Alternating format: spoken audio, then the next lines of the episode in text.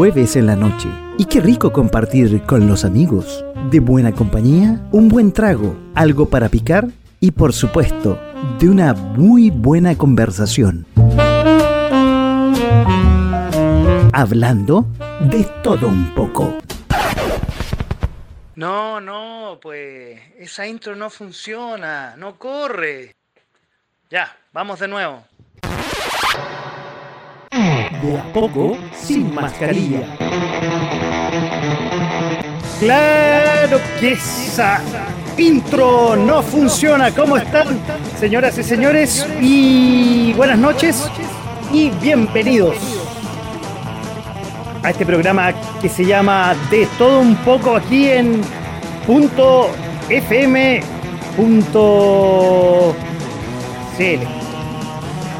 Y se transmite todas las noches de jueves en vivo y en directo. También nos pueden encontrar y pueden interactuar con nosotros acá en esta dirección facebook.com slash fm live donde ya estamos y yo lo puedo asegurar que ya estamos y en nuestra plataforma de Twitch aquí en twitch.tv slash fm donde también nos pueden eh, ver con la mejor imagen y sonido.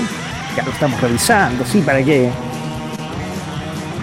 En um, Periscope, la plataforma de Twitch, en psp.tv slash .fm radio. Y más ratito cuando empecemos a hablar con el profe, vamos a estar en Instagram en .fm raya abajo radio live. Y en Instagram nos pueden revisitar los sábados a partir de las 19 horas en IGTV en la misma dirección, arroba punto fm slash bajo radio. Y también en YouTube en nuestro canal punto fm radio. Sábado 19 horas. Y así estamos comenzando en todas nuestras redes sociales en este programa que se llama de a poco sin mascarilla aquí en .fm.cl. En este día primero de julio del 2021. ¿Cómo se pasó los primeros seis meses? Ah? Rapidísimo, por no decirlo de otra forma. Increíble cómo se, se pasó. Yo lo encuentro increíble cómo, cómo se, se ha pasado. Oye, y un día como hoy, pero en 1979, y esto estoy rellenando mientras llega el profe, eh, que hoy día con el profe vamos a estar eh, revisando todo lo que pasó el mes anterior, el mes de junio, que tuvo muchas noticias de política, nacionales, policiales, internacionales, también las vamos a estar revisando esta noche el resumen. Oye, pero les decía que en 1979 lanza, se lanza el famoso Walk, el primer reproductor portátil de cassette. O sea, el primer eh, que podríamos decir que uno podía salir a la calle y escuchar música fuera de un equipo. Muchos jóvenes no tienen idea de lo que estoy hablando. En los siguientes 30 años de su fabricación se vendieron más de 385 millones de estos reproductores. Imagínense. Eh, ¿Qué más les puedo decir? Y eso incluía el famoso Walkman de cassette, el de CD, el mini disc y versiones eh, de archivos digitales, siendo líderes en el mercado por estos 30 años hasta la llegada del iPod de Apple y otros dispositivos digitales. Yo diría que con la llegada de los dispositivos digitales, el famoso Walkman, que era azulito, y con eh, los audífonos con pompones naranjos, desapareció. Ya un clásico que alguna vez tuvimos por ahí. También queremos recordar que un día como hoy, hace 60, a 60 años, si hubiera estado viva, nació Lady Di, la famosa princesa del pueblo. Oye, veo por ahí que está el profe, pero está acompañado, parece, ¿ah? Parece que está acompañado y le quiero dar la bienvenida a nuestro profe de la radio. ¿Cómo estás, profe? Buenas tardes, buenas noches y bienvenido al Julio. 1 de julio. 1 de julio, efectivamente. Qué bueno, está muy bueno ese 1 de julio. Ahora, no sé si el 1 rojo dirá algo, ¿ah? Eh, esperemos que no. Yo lo único que sé es que es el auto de julio. Ah, ya. ¿Por, ¿Por, qué? Porque el 1 de junio, porque hoy día es 1 de julio. No, ese es el Fiat 1 de julio. ¿Por qué? A ver, explica. Si te das cuenta, es un Fiat 1, nada más. Sí, claro.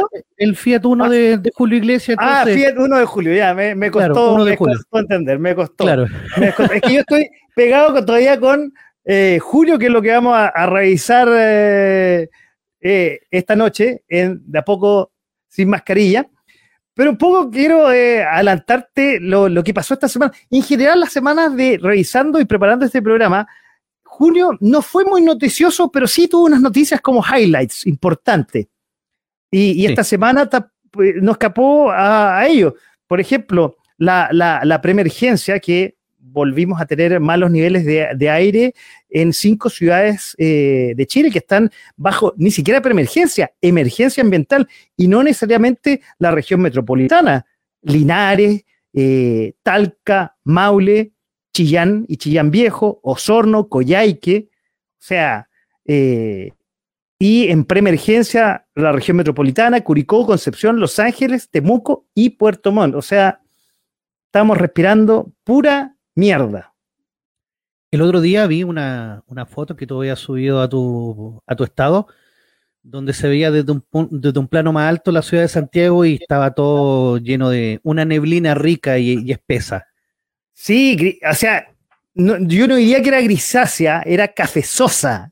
Era así, bien, bien asquerosa, realmente. Y eso es lo que respiramos los santiaguinos, incluso hasta los del barrio alto también, que ahí el ángulo no da lo que uno está respirando. Quizás es un aire más puro, pero realmente respiramos pura mierda, absolutamente. Te, voy a contar una, una anécdota que me tocó en mis tiempos de universidad. Yo estaba, me tocó estudiar en, en cuando, Cuando estaba, había pelo y chasca, supongo, ¿no? Claro, había pelo. chasca no tanto, porque soy más del pelo crespo, muy crespo, entonces. Aunque aquí no lo parece, pero.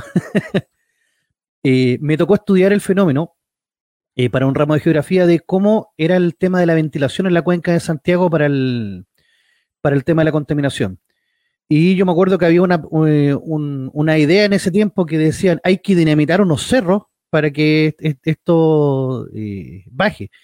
Y en el fondo era todo lo contrario, o sea, la nube de, gas tóxico se mueve en la noche por el sector oriente, como son más bajas las temperaturas, baja la, este aire es más pesado, por lo tanto tiende a bajar.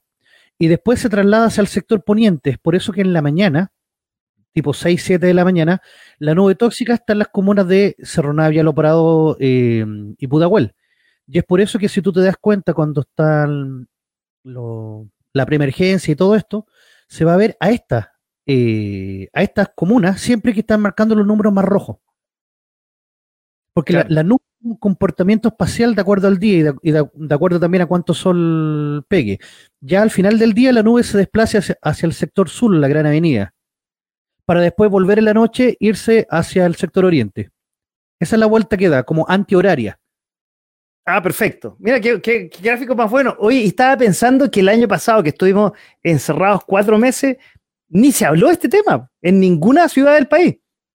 Es que técnicamente no, hubo tanta contaminación. O sea, la contaminación ha existido siempre.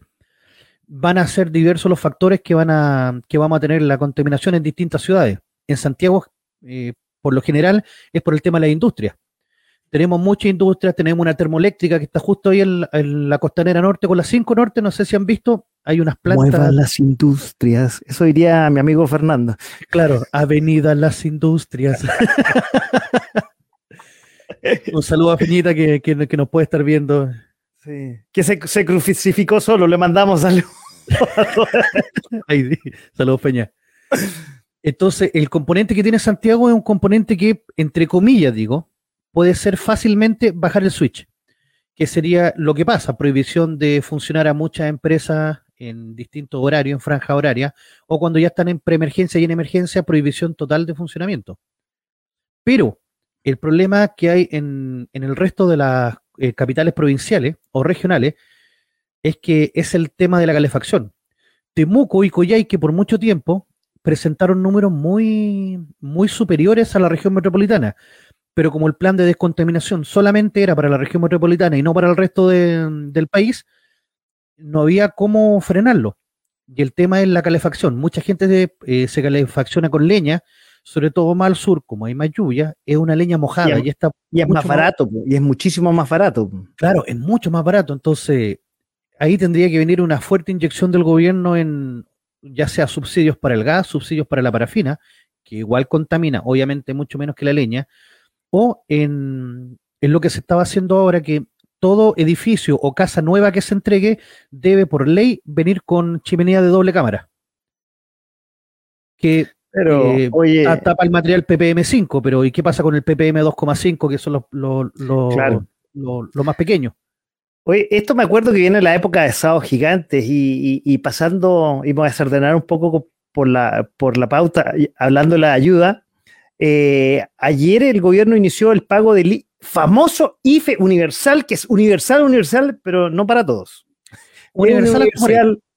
Ah, ¿cómo? Universal hasta por ahí. Claro.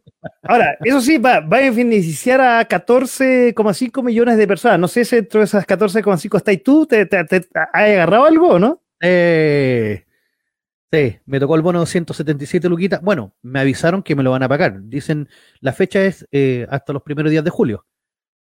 Ya, quizás ahí con el autito de julio, con el autito del 1 de julio te va y quizás no agarráis ni uno. Claro, con eso me alcanza para echarle nafta. claro. bueno, ojalá que finalmente llegue alguna ayuda para la, para la, porque para las pymes ese millón se ha desaparecido por ahí, todavía no, no queda muy claro en, qué quedó, en, qué quedó esa ayuda. No, ya está. Ya está, ah, está? Sí, a partir del día 2 de julio, o sea, a partir de mañana, mañana. Se, puede, eh, se, puede, iniciar la, postulación en la página del Servicio Impuesto Interno. Ojo, que también se incluyen a las ferias libres. Ah, ¿verdad que había una, una, polémica con respecto a las ferias libres? Porque eh, las ferias libres, como algunas, algunos feriantes no estaban eh, formalizados en impuestos internos, lo, lo, estaban tirando para atrás. Mira, yo creo que el 99,9% de los feriantes no están en impuestos internos. Claro. ¿Qué significa esto? Que no tienen iniciación de actividades, no pagan el, PPM y no dan boleta. Pero, a la negra, a la negra. No, tanto, porque cuando tú vas a comprar, eh, a sacar el permiso en la municipalidad, ellos te cobran un IVA presunto, que es por un millón de pesos.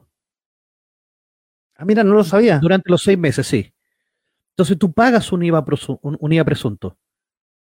Obviamente este IVA va, mm, eh, va directamente a impuestos internos, pero eh, a ti no te deja como contribuyente de que tú tengas que estar todos los meses mostrando libros de venta o cosas así. Pero sí te cobran un IVA, Mira, que es por lo que tú puedas vender en la feria, que esto se eh, viene haciendo como hace unos 4 o 5 años atrás. Es como un PPM en el fondo, ah, claro, eh, pero, en adelanto. Pero los permisos se sacan cada seis meses. Entonces, el requisito que tienen los feriantes ahora es que tienen que tener la patente al día. Perfecto patente al día y ni un problema, usted postula en la página del Servicio de Impuesto Interno, saca una foto de, la, de su patente y con eso no debería, no debería tener problemas. Porque con el bono de las 500 lucas, acuérdate que yo, por ejemplo, tengo un caso de que desde el día 17 de abril que se postuló, el, impuesto interno todavía no dice nada. Espérate, no se postuló, es llegar y entrar a la página. O sea, ya no se postula no, pero es que tú pones, tu, root y es llegar y, te avisa cumple o no cumple, 0 o 1. Es que ese es el problema. Los feriantes no van a cumplir porque no están inscritos en el, servicio de puesto interno. Entonces, el paso que tienen que hacer es reclamarlo. ¿Y cómo lo reclaman? Tienen que sacar una foto a su patente al día. Ah, perfecto. Pero de ahí a que lo revisen y que te asignen el bono, ese yo creo que va a ser el, el mayor problema.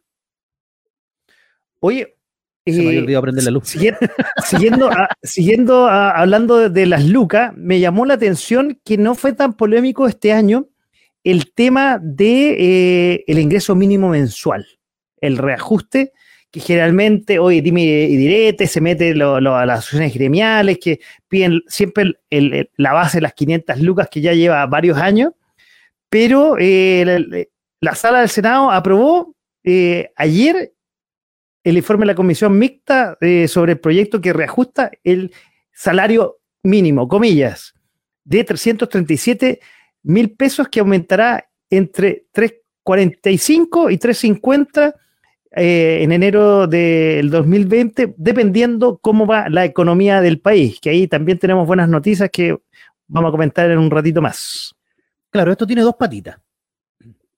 La primera que hace tiempo que dejó de discutirse el, el, sueldo mínimo con la ley de presupuesto, que se discutía generalmente a fin de año.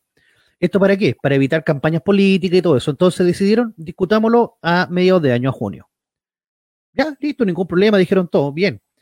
Las asociaciones gremiales hace tiempo que vienen con el tema de las 500 lucas. Acuérdate que antes era el sueldo mm, ético de 350. Sueldo ético, exactamente. Pero eso como hace 10 años.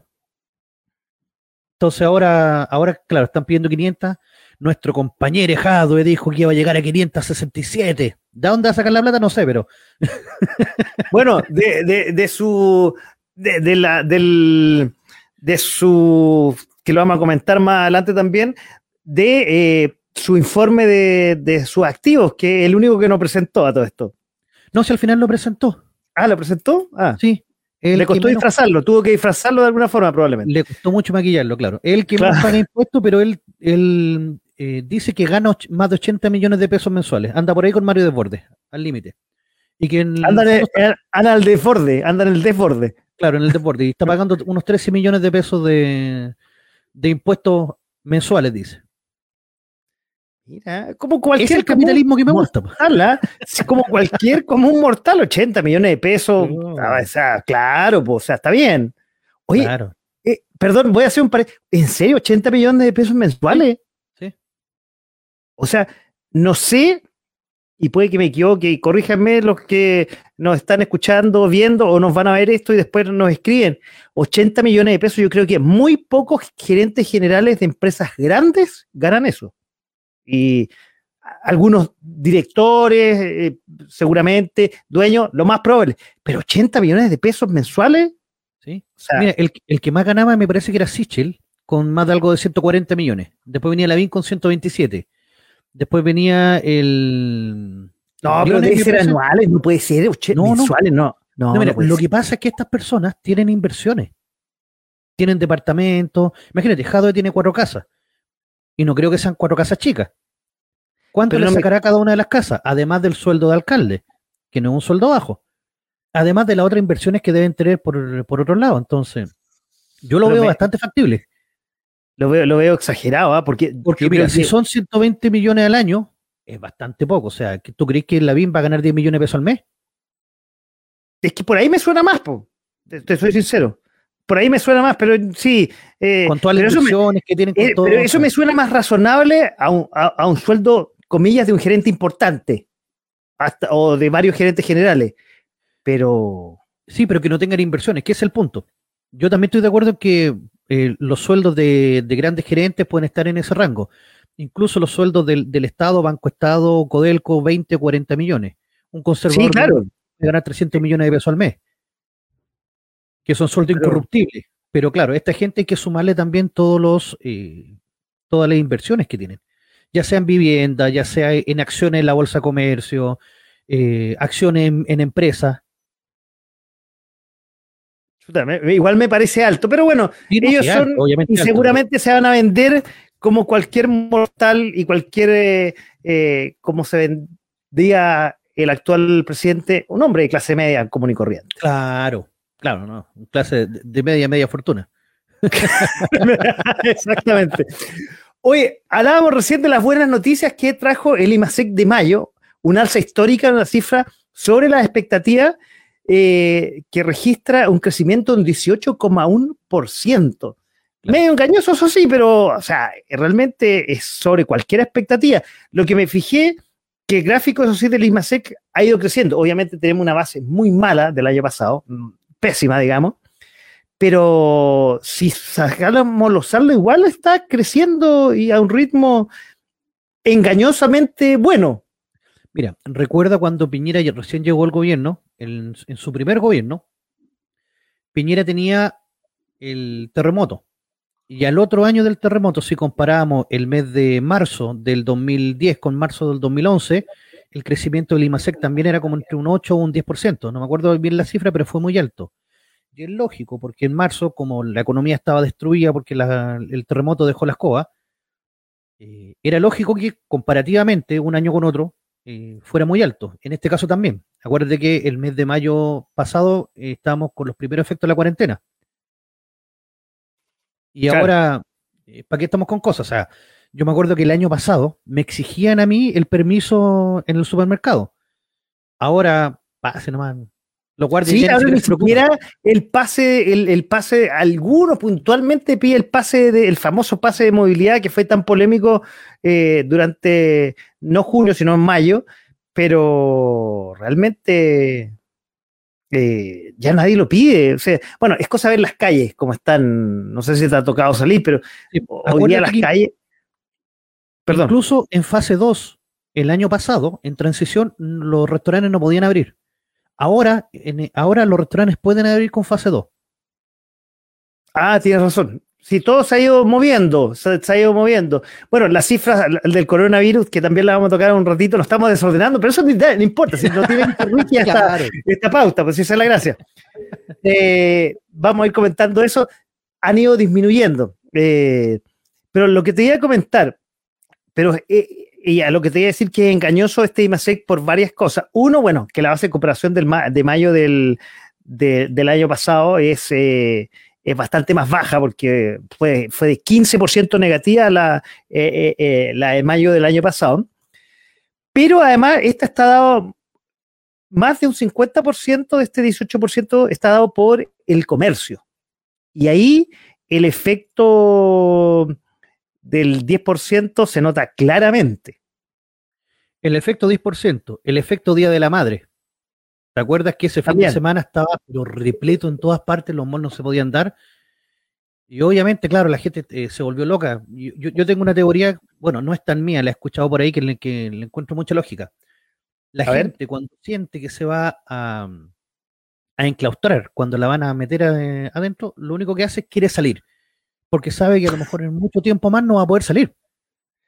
Y tú traes taco enorme en la carretera cuando hay cordones sanitarios, cuando eh, dijeron que el día sábado anterior, en mayo, entramos a, cuarentena, la gente andaba como loca en la calle, pero como si fuera Navidad.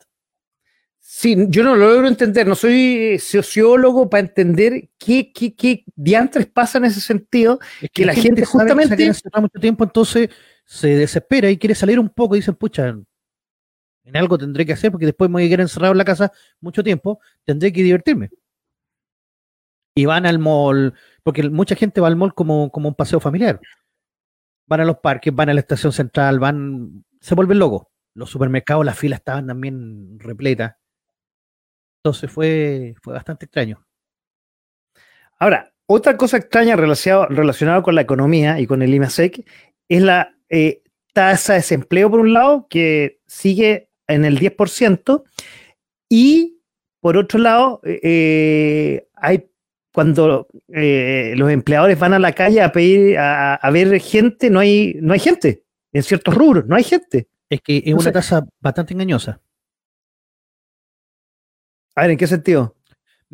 La directora del INE eh, ayer estuvo hablando y dijo que el, si bien la tasa de desempleo se mantiene en un 10%, se mantuvo no porque, o sea, incluso bajó al 10%, no porque exista más empleo propiamente tal, sino porque muchas personas se declararon que no estaban buscando trabajo o que no habían buscado trabajo en las últimas cuatro semanas. Por lo tanto, estos pasaron a ser inactivos y la población inactiva no se contabiliza dentro del tema del empleo. ¿Ya?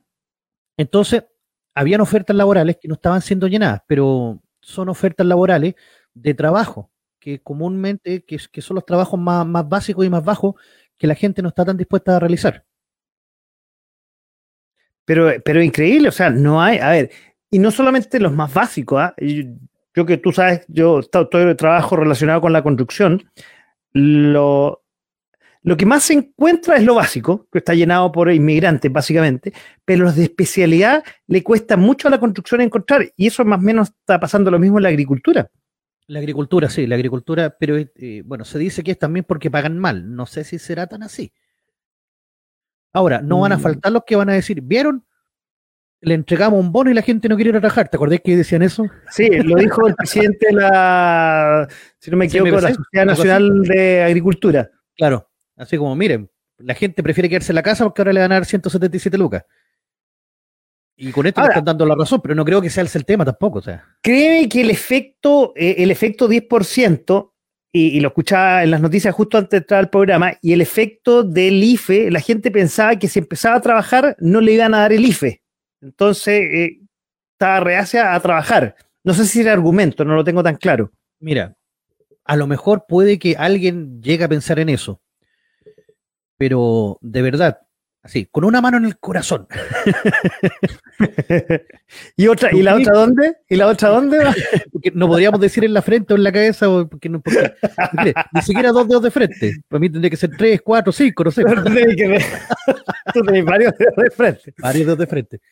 Bueno, para los que no, han escuchado al profe eh, y no lo han visto, que, que los invito, que lo escuche, que lo vean en, en, en la capital de los simios cuando está en vivo y en directo, porque se ve también los lunes en la noche algunas veces, eh, lo pueden ver en vivo y en directo y tiene más de dos dedos, tiene como manos, pies, tiene varias cosas de frente. Claro, bastante. Un paréntesis, ya.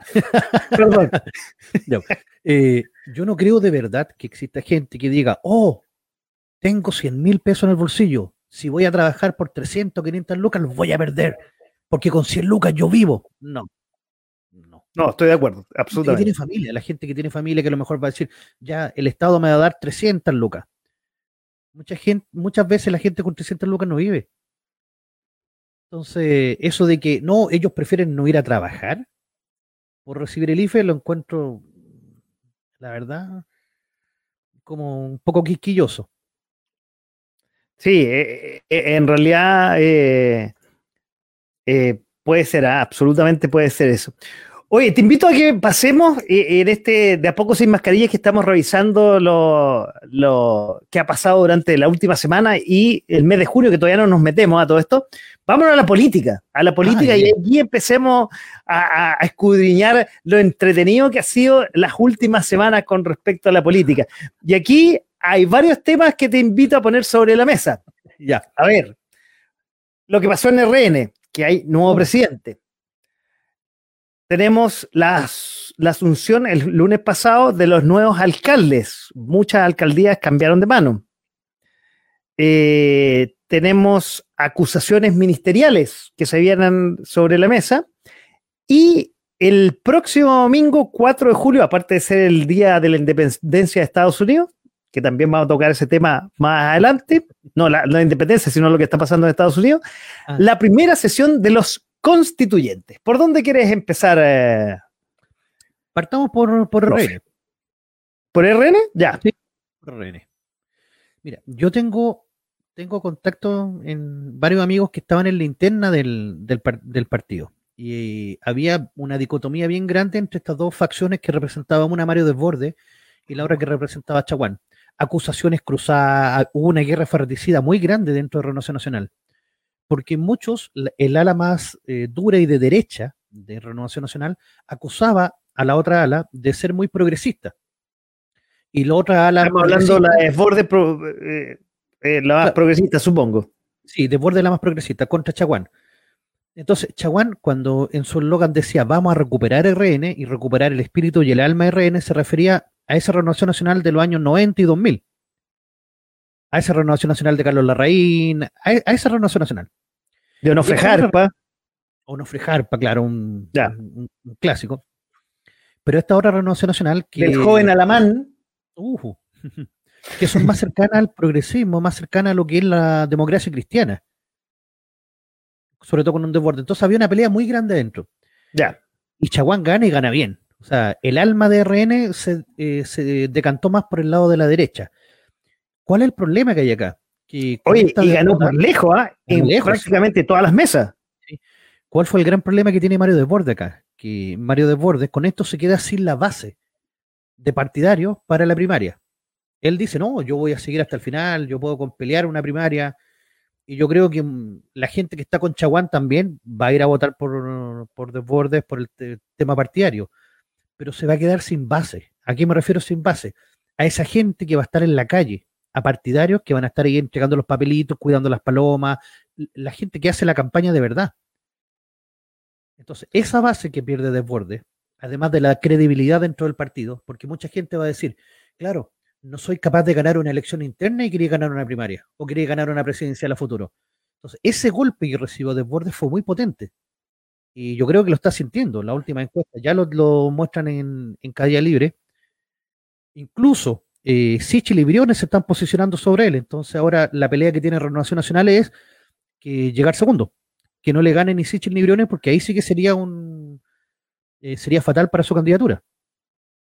Bueno, dos cosas te voy a comentar. Una, lo comentamos por interno cuando fue el, debate, eh, no presidenciales, precandidatos presidenciales de Chilevisión CNN hace como dos semanas atrás, si no me equivoco, eh, que ya se veía a, desborde eh, el hombre muerto caminando, porque en realidad fue justo después de la, ese fin de semana, después de la elección donde Chaguán salió presidente. Entonces se notaba como un ánimo derrotado, a pesar de que, que Chaguán le, a todos la prensa decía que eh, apoyaba al candidato de RN, pero era, era como una vez, un beso de suegra.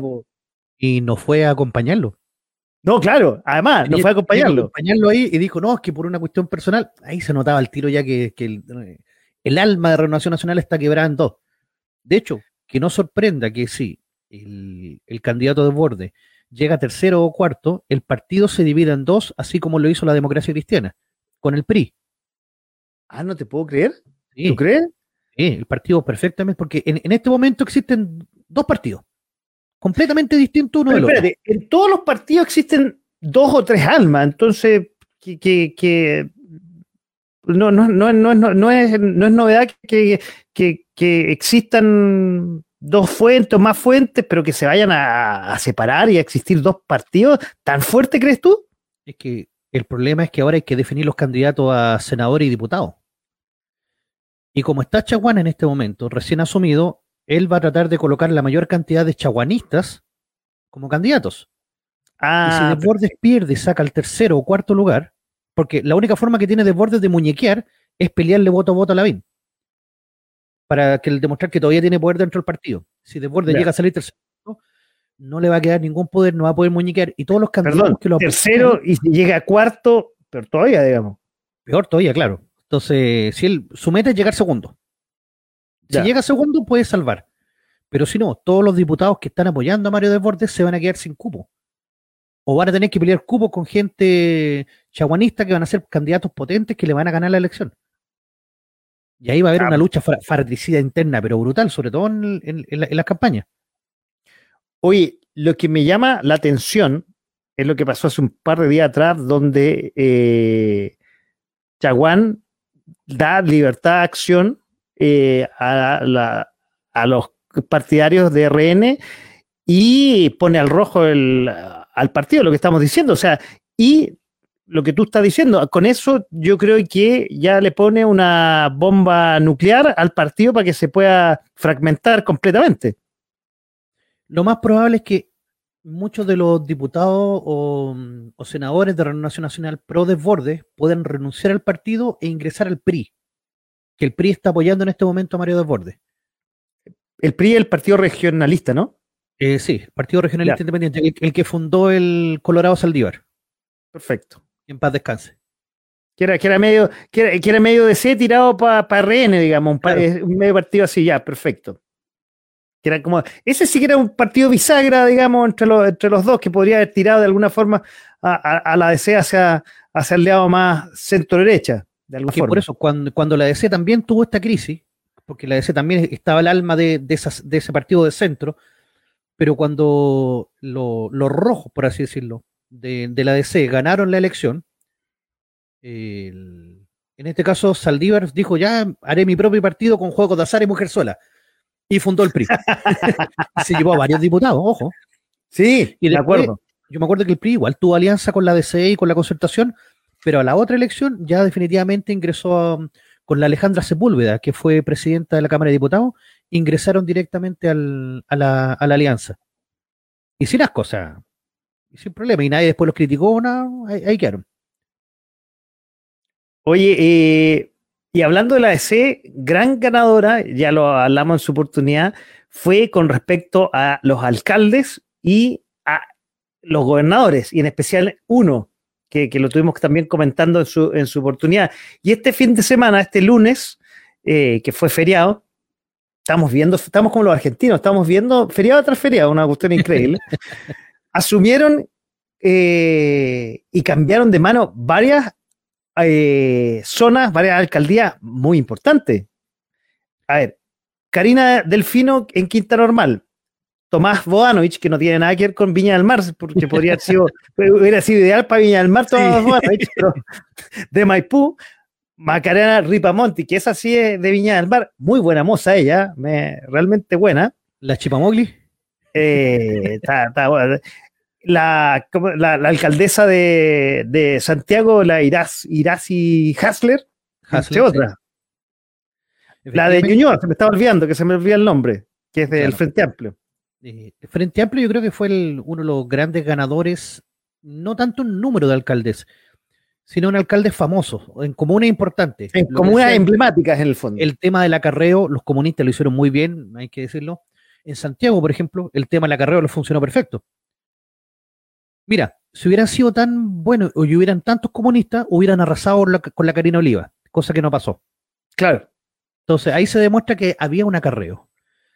En Viña del Mar hubo acarreo. Aparte que también los candidatos se dividieron. Porque por un lado iba la Andrea Molina y por otro lado iba, iba otra persona que iba por, la derecha como independiente. Entonces los votos se dividieron y eso hace más fácil que lleguen los, los otros candidatos, que fue como le pasó a Jade cuando llegó por primera vez a Recoleta. Yo eso nunca he podido entender de la derecha, y a veces lo hace la DC también, de que se divide. Eso, a ver, yo, o sea, aquí no cacho que creen ser tan ganadores o la soberbia política es tan que. A ver. Egos. Malditos egos. Que no sé, bueno, también ojalá que lo que hacemos a comentar eh, que va a ser lo que va a pasar el, 18 con las primarias, pero ahí un poco pensando en las presidenciales que va a ir Hack con el ganador de las primarias de eh, Chile Fuimos. Va, perdón, Chile Vamos. Fuimos buenos. Entonces, ahí se han dividido y realmente yo no entiendo por qué no negó. Y, y, Hack dice, oye, negocien conmigo, vamos, porque yo creo que va a ser más fácil que va a ir unidos. Pero bueno, esa encuesta, Hack viene muy abajo todavía, incluso en la encuesta criteria.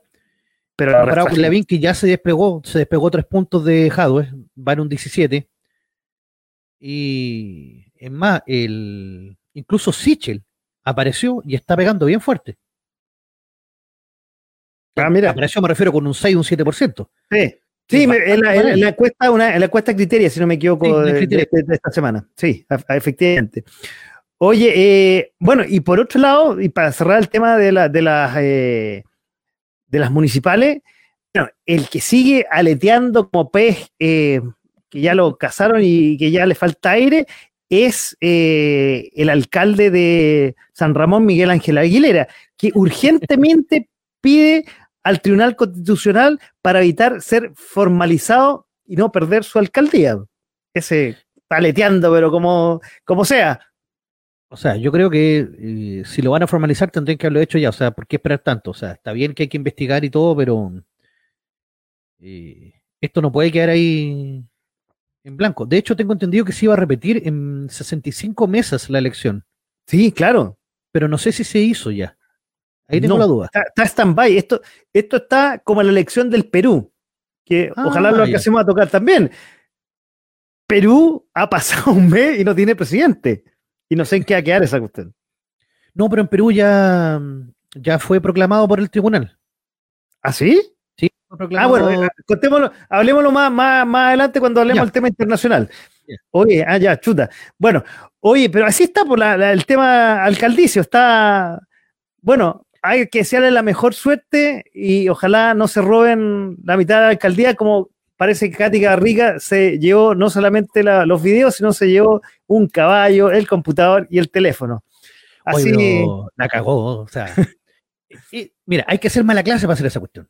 ¿Para qué estamos con cuestiones? O sea, perdiste, asume tu derrota, di, ándate digno. Pero llegó, se llevó el computador. O sea, esas son cuestiones, eh, eh, son municipales. O sea, ella está cometiendo un delito ahí. No puede llegar y llevarse el computador. Cuando entró el alcalde dijo que se encontró con, el mueble y la silla, y con suerte. Mira, a ver, es que podría haber sido que el computador era de ella, personal, y el teléfono también era de ella. Pero digno hubiera sido haber, hecho un acta de entrega y decir, tome, ahí está la alcaldía. Yo fui la alcaldesa, no me eligieron, tome. Como lo hizo. Un inventario como corresponde, ahí está. Pero claro, pero, en, la más, en la más Cristina acá, no entrego la wea. Claro. Muy de cabra chica esa cuestión. Absolutamente. Bueno, se repitió también en la Estación Central porque vi, vi imágenes ahí cortando candados. No, muy. No, no, no, corresponde. Mostrando, mostrándole el hacha mal. Eso es ser mal perdedor.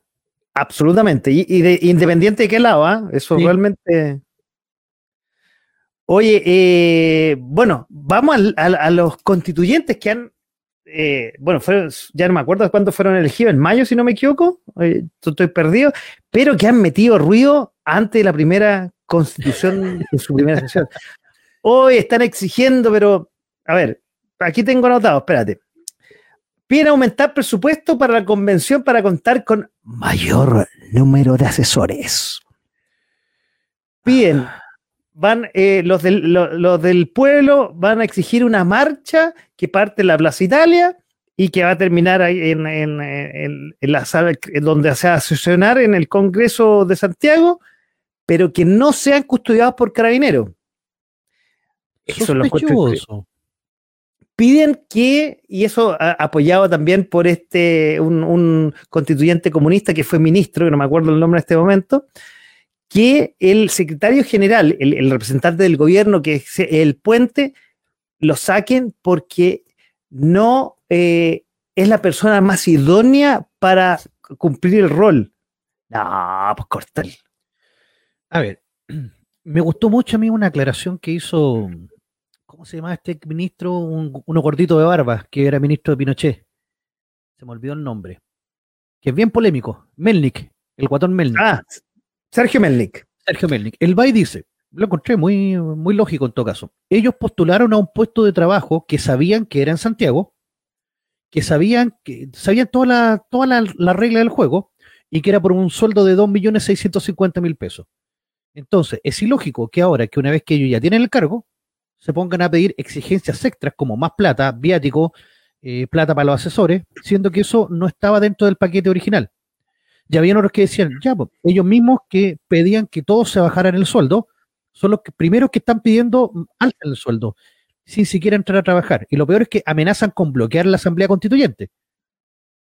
Ahora, la gracia de los que meten ruido no es la mayoría. Y yo creo eh, que una vez que se constituya el, 4 de julio, el domingo 4 de julio, a, primar la sensatez. Eso sería lo más coherente, porque hay la, gran mayoría de todos lados y de todos los colores eh, están más bien callados. Y los que meten más ruido y los que han metido más ruido son los comunistas y los del pueblo. O sea, a ver, los del pueblo más bien. Y los, eh, yo creo que de alguna razón política son los comunistas que lo apoyan o lo asusan. Mira, tengo una noticia que no he confirmado, así que lo digo con antemano. Eh, es una noticia sin confirmar, puede ser perfectamente un fake news. Pero si llega a ser verdad, es una cuestión grave. El día viernes, antes del fin de semana largo y en plena lluvia, el día viernes 25, fueron liberados 22 de los presos que estaban en la revuelta a petición del fiscal Abbott. Sin juicio. Que eran 22 de los que estaban pidiendo no es una noticia que yo pueda confirmar en este momento. Ya.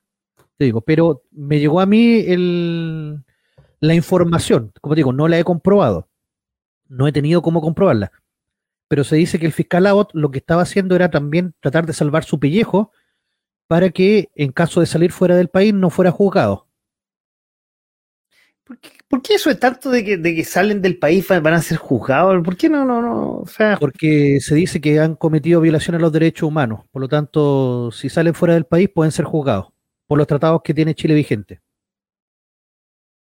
Lo encuentro, lo, encuentro increíble, ¿eh? a, lo, que estamos llegando. Pero bueno. Entonces, para ceder a la presión de estos voceros que hay de la lista del pueblo, que amenazaron que iban a dejar la cagada ese día 4 de julio si es que no liberaban a todos los presos de la revuelta.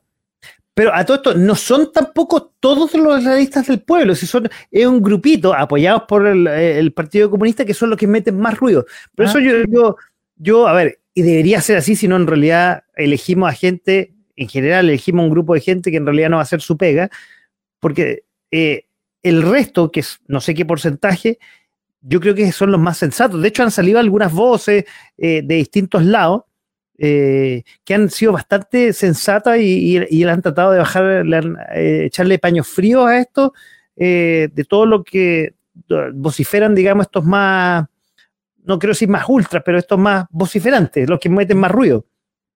Claro llámese una Patricia Politzer que, no y que, yo no voté por ella, y pero es una periodista bastante connotada y bastante conocida y que ah, de hecho creo que está eh, como suena como voz como una de las posibles candidatas a presidentas de la convención, que me parece una señora dentro de todo bastante coherente y bastante cuerda, que independiente más encima.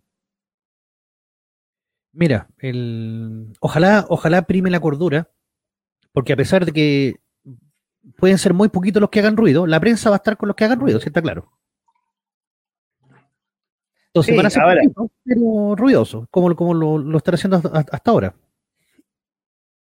Pero bueno, tienen que hacer su pega, si al final, y también lo escuché por ahí, no me acuerdo a quién, que se están metiendo también en ámbitos que no tienen ninguna, no tienen nada que ver con lo, el, tema constituyente per se.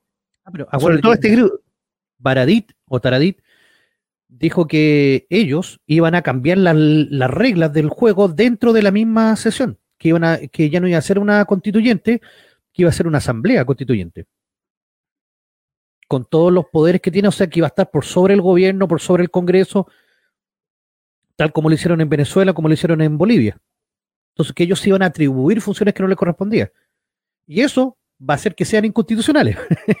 sí, absolutamente. Ahí va a haber un conflicto bastante grande porque si ellos eh, se declaran inconstitucionales, o sea, si empiezan a hacer cosas que no son constitucionales, va a tener que ser la misma Corte, la Corte Suprema, en este caso, la que al final decida si los actos de la Asamblea son válidos o no, independiente que después tengamos un plebiscito de salida.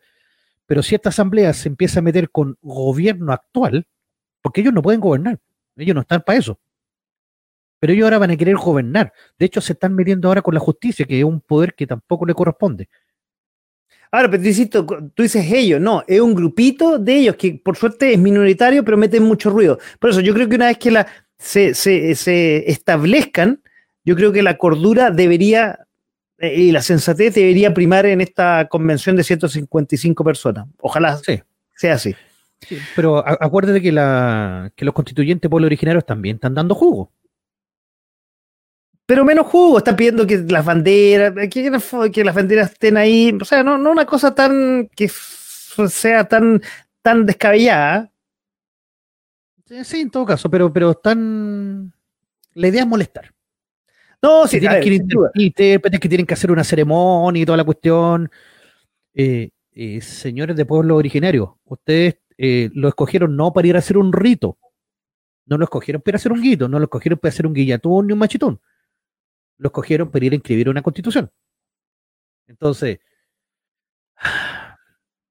Sí, yo, creo que son, son los ajustes que van a haber y ojalá prime la, sensatez.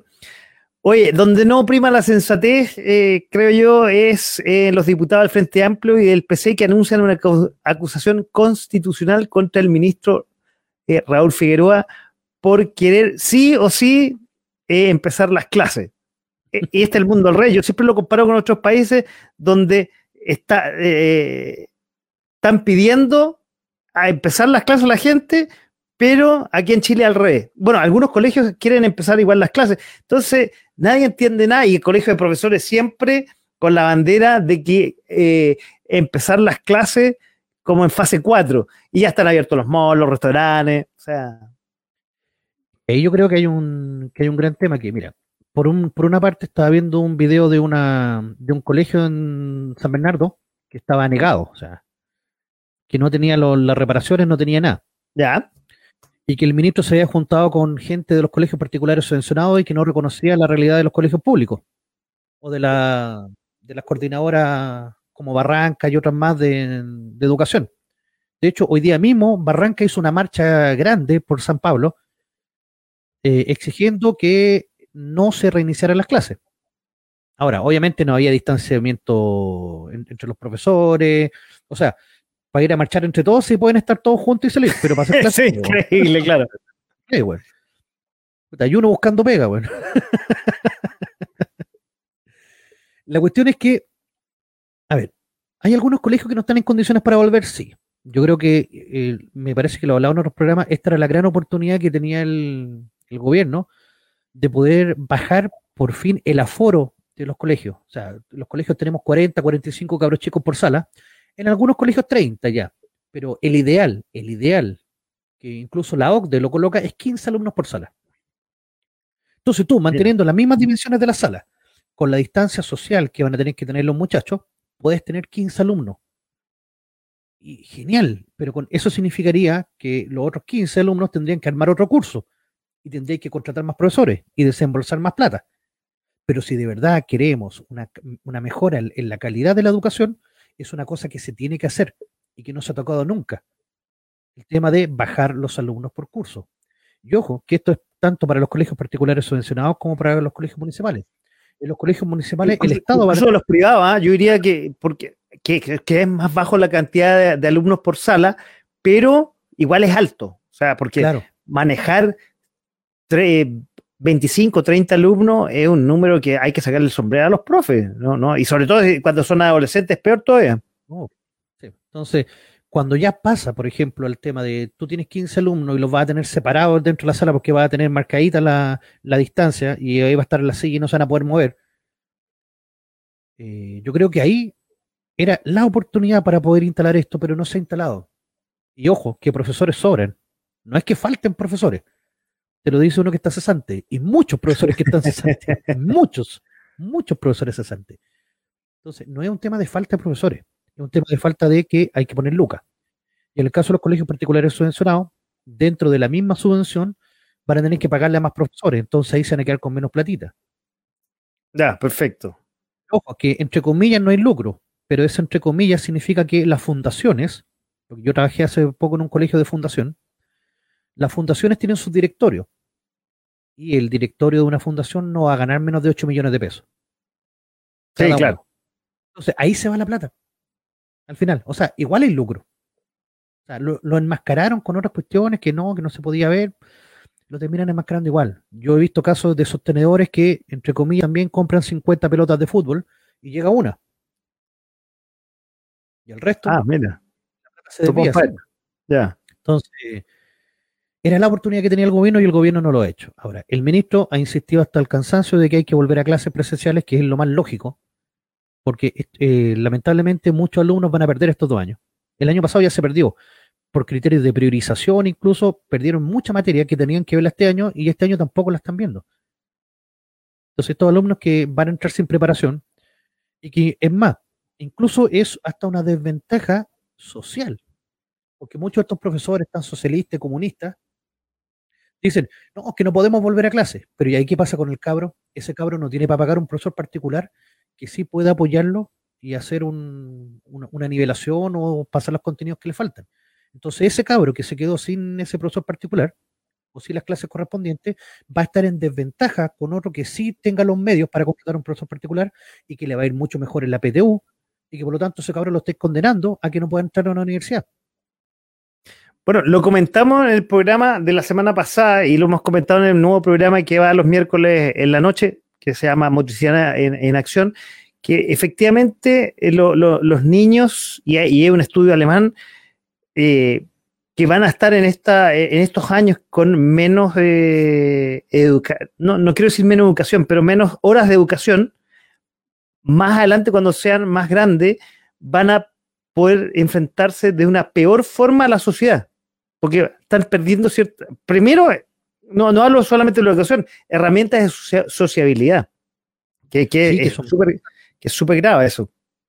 Entonces, claro, los profesores ahora dicen que no quieren contagiarse y toda la cuestión. Nos vamos a contagiar todos en algún momento. Entonces. Sí, no, claro. Oye, y hablando de contagio. encuentro muy eh, penca el sistema híbrido. Eso sí, tener a 10 o 15 alumnos en la sala y a los otros 15 por tele, eso sí queda atroz. Ahí no hay profesor que te aguante, porque tenés que estar atento a los de la sala y atento a los, del, a los que están en la casa. No.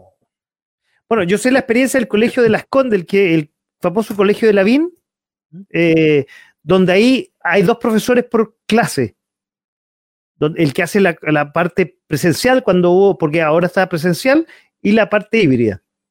Imagínate, entonces, ¿por qué no dividirlo directamente en dos cursos de 15? Sí, claro. Si ya tenéis los profesores, divídelo en dos cursos de 15 y te ahorráis el problema. Y los tenía todos presenciales. Ahora, yo creo que sí, lo del ministro Figueroa de Educación, yo creo que eh, eh, ha sido un mal manejo político entre él y el, y, el, colegio de profesores. Tirar, ¿Quién tira más fuerte el mantel? Pero mira, Paco, te cuento un secreto. Ya, el, colegio de profesores no representa ni el 8% de todos los profesores del país. Los que están colegiados no son ni el 8%. Entonces, ¿qué es lo que pasa?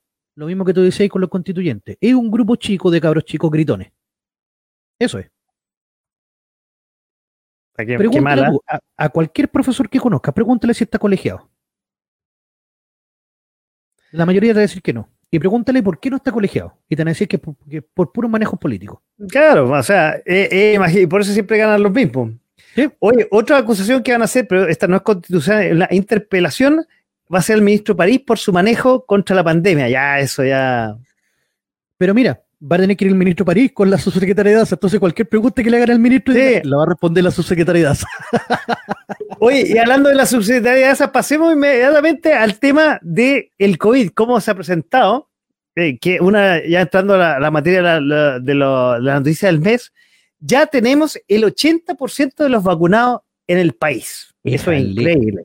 Sí. Ahora, la mayoría, eso sí, con la Chinovac 5 de 5G. Yo me cargo el teléfono aquí en el hombro. Yo también. Espectacular, tengo mejor señal.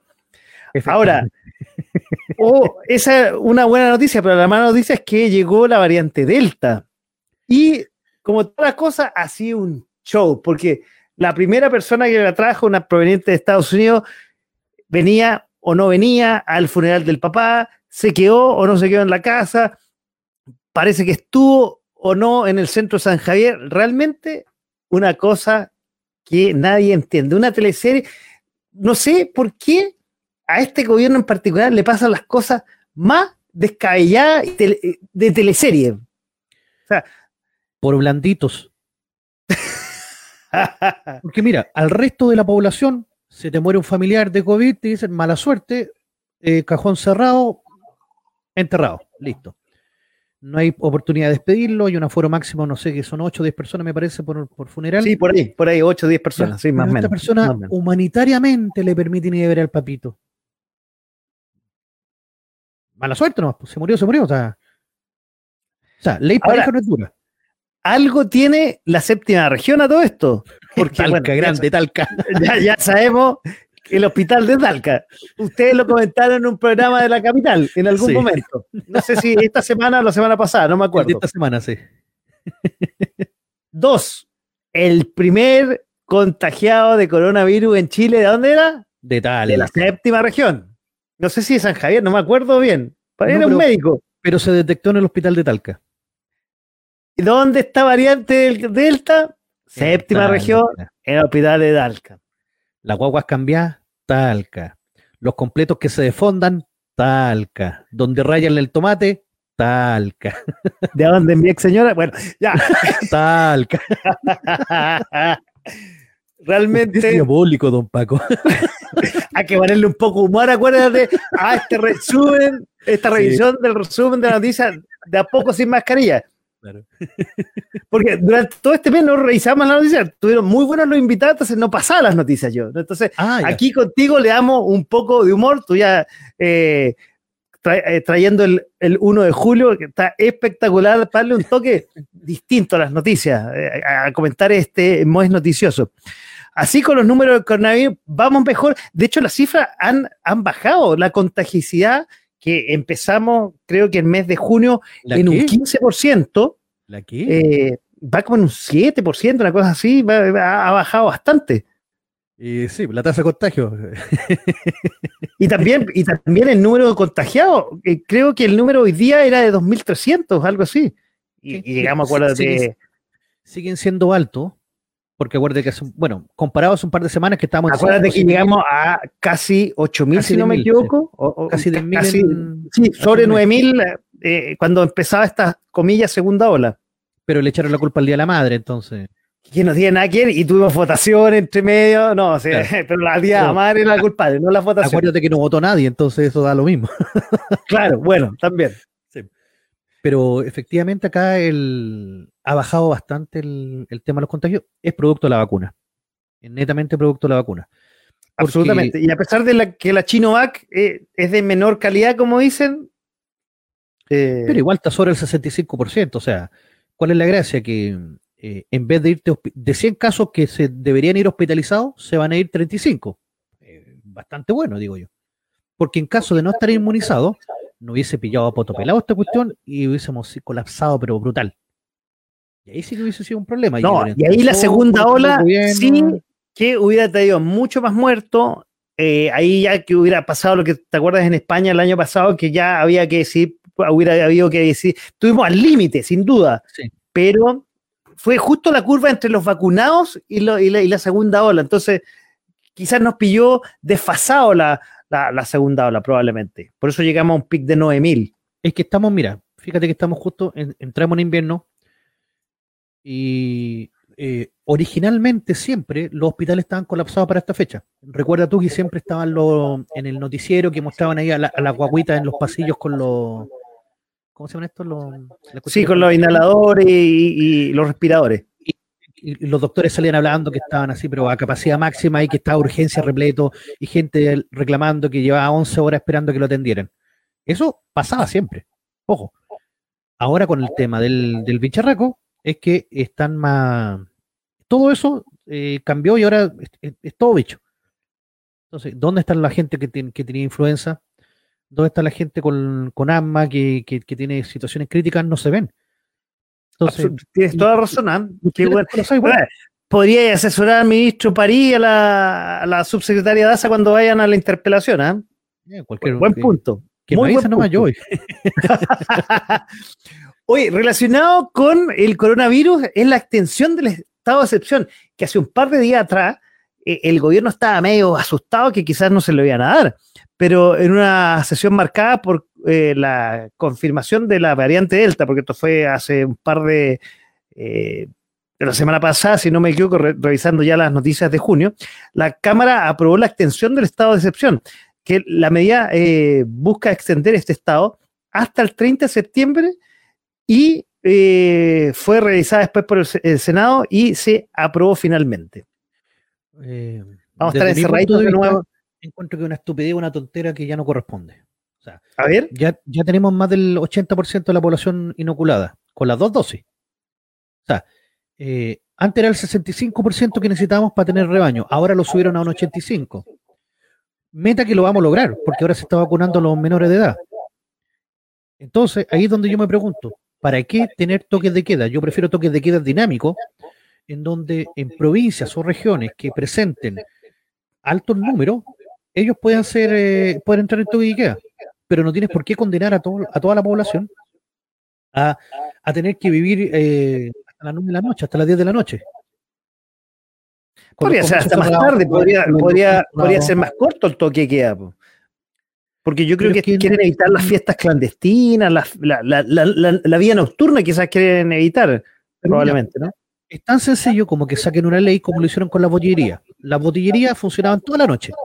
Sacaron una ley que decía que las botillerías funcionaban hasta las 3 de la mañana los fines de semana y hasta la 1 de la mañana los días de semana.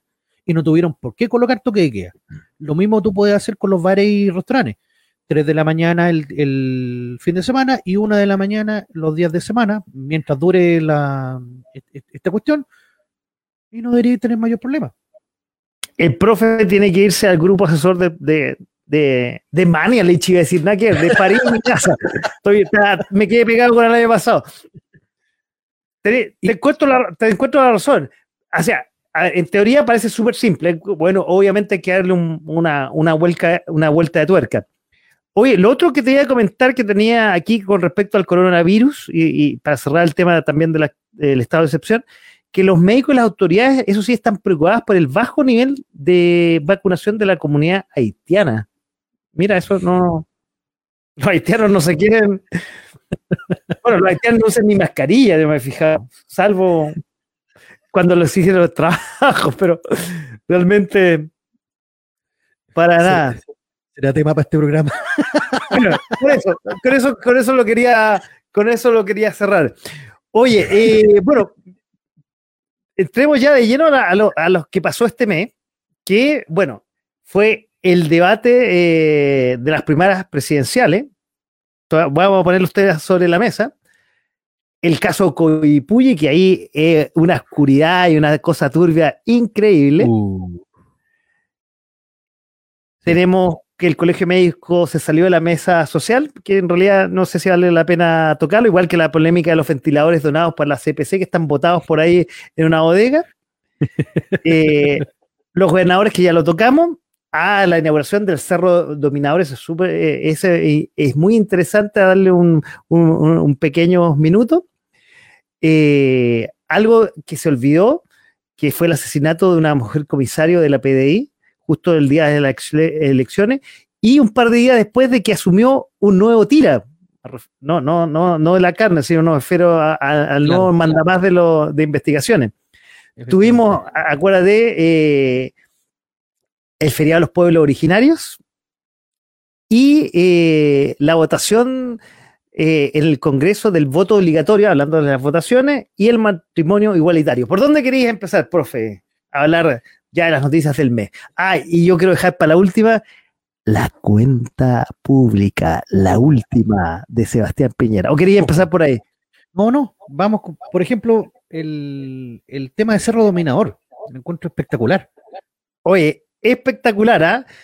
Bueno, el gobierno durante junio eh, inauguró el complejo termosolar y fotovoltaico de la región de Antofagasta, que es el más importante de la región no solamente de Chile, de la región.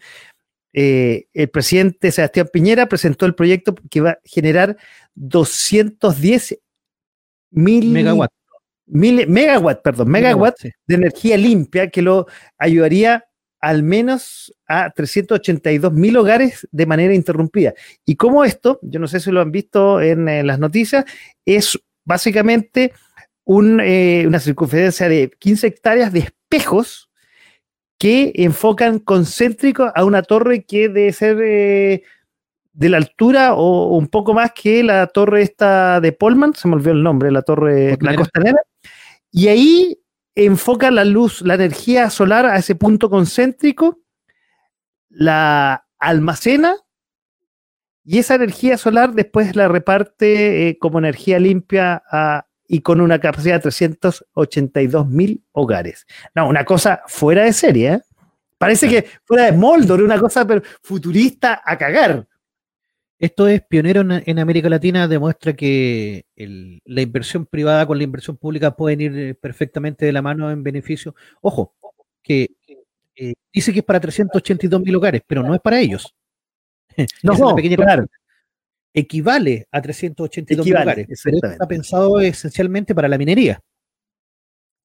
Claro, ahí están las lucas, ahí están las fichas puestas. Claro, o sea, pero de todas formas, hacer un proyecto de esta magnitud, que es energía limpia, que son, eh, eh, me parece que 630 eh, millones de toneladas de CO2 que no se van a ir al aire.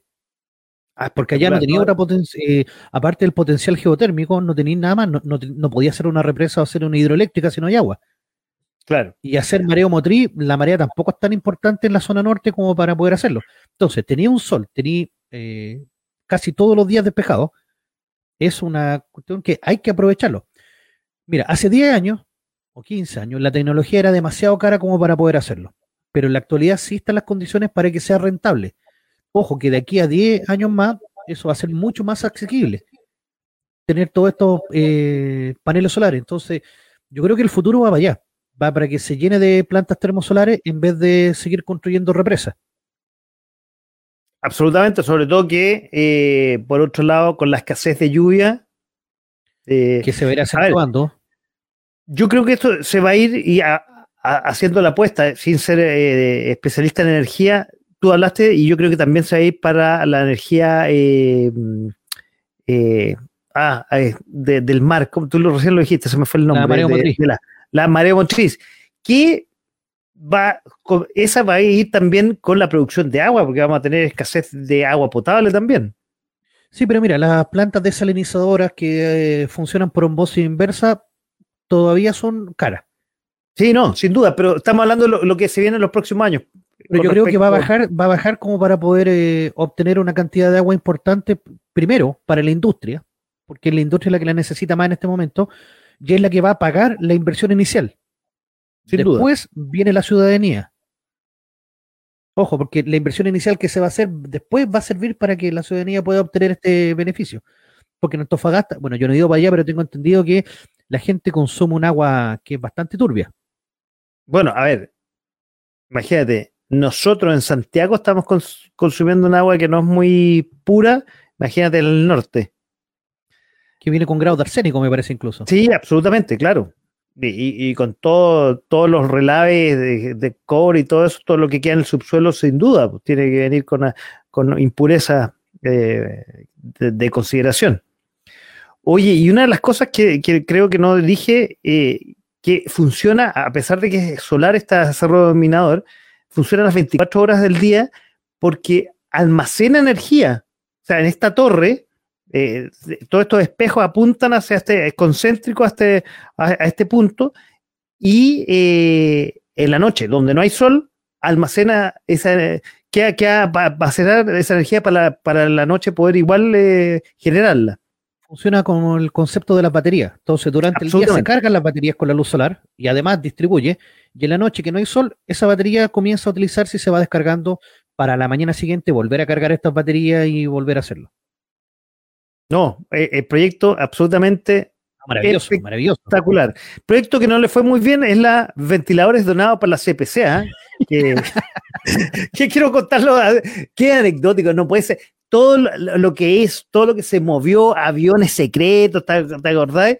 Para que los 500, eh, eh, no, más de 500 equipos que se trajeron, 32 solamente están utilizados y los otros 515 eh, están eh, disponibles en una bodega. Es increíble. O sea, solo pasa en Chile. Es que tengo entendido que los otros que llegaron, los que no se están ocupando, es porque están hechos tiras. Porque no, no, funcionan. Entonces, de nuevo aquí, el Frente Amplio y el Partido Comunista querían interpelar al ministro, porque ¿por qué teníamos estos ventiladores que no funcionan? Eh, porque supuestamente la CPC de, rebajaron impuestos gracias a esto. Entonces mandaron a comprar la primera cuestión que encontraron, si estaban buenos, si estaban malos, no importaba. Y, por eso querían, querían en el fondo que se restituyera, que la empresa restituyera esa plata en forma de impuestos. Porque los ventiladores no estaban funcionando. Y porque claro, yo... no había alegado. Pero eh, sería cosa de repararlos probablemente. O sea, tenemos la, tenemos ahí la, capacidad. Si, si así que no lo tenía entendido que estaban, que estaban malos. Yo eh, había entendido que estaban botados, nomás que no se habían querido ocupar por alguna cosa técnica. No, no, no, se, no se ocuparon por lo mismo porque están malos. Ahora, no sé cuánto costará arreglarlo. Porque sí, bueno, a lo mejor también puede... es más caro que tener uno nuevo. Claro, puede ser. Oye, eh, lo tocamos eh, hace un rato atrás, pero también quiero darle tiempo al tema de la los gobernadores, la elección de gobernadores que eh, fue el 15 y 16, perdón, el 15 y 6 de mayo pasado fue la, primera vez, pero después se repitió, no me acuerdo, hace un par de durante, durante junio, y donde voto a voto fue la batalla de Santiago entre Claudio Rego y Karina Oliva. Fue eh, fue Yo creo que Claudio Rego, cuando salieron los primeros cómputos, el tipo, eh, yo creo que estaba con paro cardíaco. ¿ah? Es que eh, la verdad es como insólito, porque si tú te das cuenta, los primeros cómputos que salen son siempre las mesas del Barrio Oriente. Y esas mesas del Barrio Oriente tienen una preferencia marcada. Entonces, si esas mesas, cuando salieron los primeros cómputos, no estaban marcando por Orrego, era como chuta, de aquí es para abajo. Pero en este caso se dio al revés, fue de ahí para arriba. Y de hecho, pasó a tener 200.000 votos abajo para ganar con más de 70.000 votos. Pero fue voto, o sea, fue un momento que era voto a voto, era, era increíble. Y está claro que Claudio Rego no ganó solamente con los votos de la ADC y lo de la ex concertación, estamos claros. No, no, la derecha le salvó el culo, literalmente. La derecha fue y le salvó el trasero. Ahora, yo de ahí tengo, y creo que lo comentamos en su oportunidad, dos conclusiones. Uno, lo que estamos hablando recién, o sea, Orrego salió gracias a, la derecha. Y dos, que el, como lo dices tú, el fraude amplio eh, y el Partido Comunista tiene un techo. No, no, no, no, no puede, no sube más. Es lo que hay. Es lógico. ojo que eso también se va a ver acá en las primarias. Yo creo que van a tener una sobre representación en estas primarias porque la, la, la concertación no lleva candidato. Entonces, mucha de esa gente va a votar entre Jadwe y, y Boric. Pero van a estar sobre representados, ojo que a la hora de los que hubo, en la verdad, cuando estén en la, papeleta, yo no veo a Jade en segunda vuelta, te lo aseguro, no lo veo. Ni a Boric menos. ¿Segunda vuelta? Ah, segunda vuelta. Ah, ya, eh, ya para diciembre.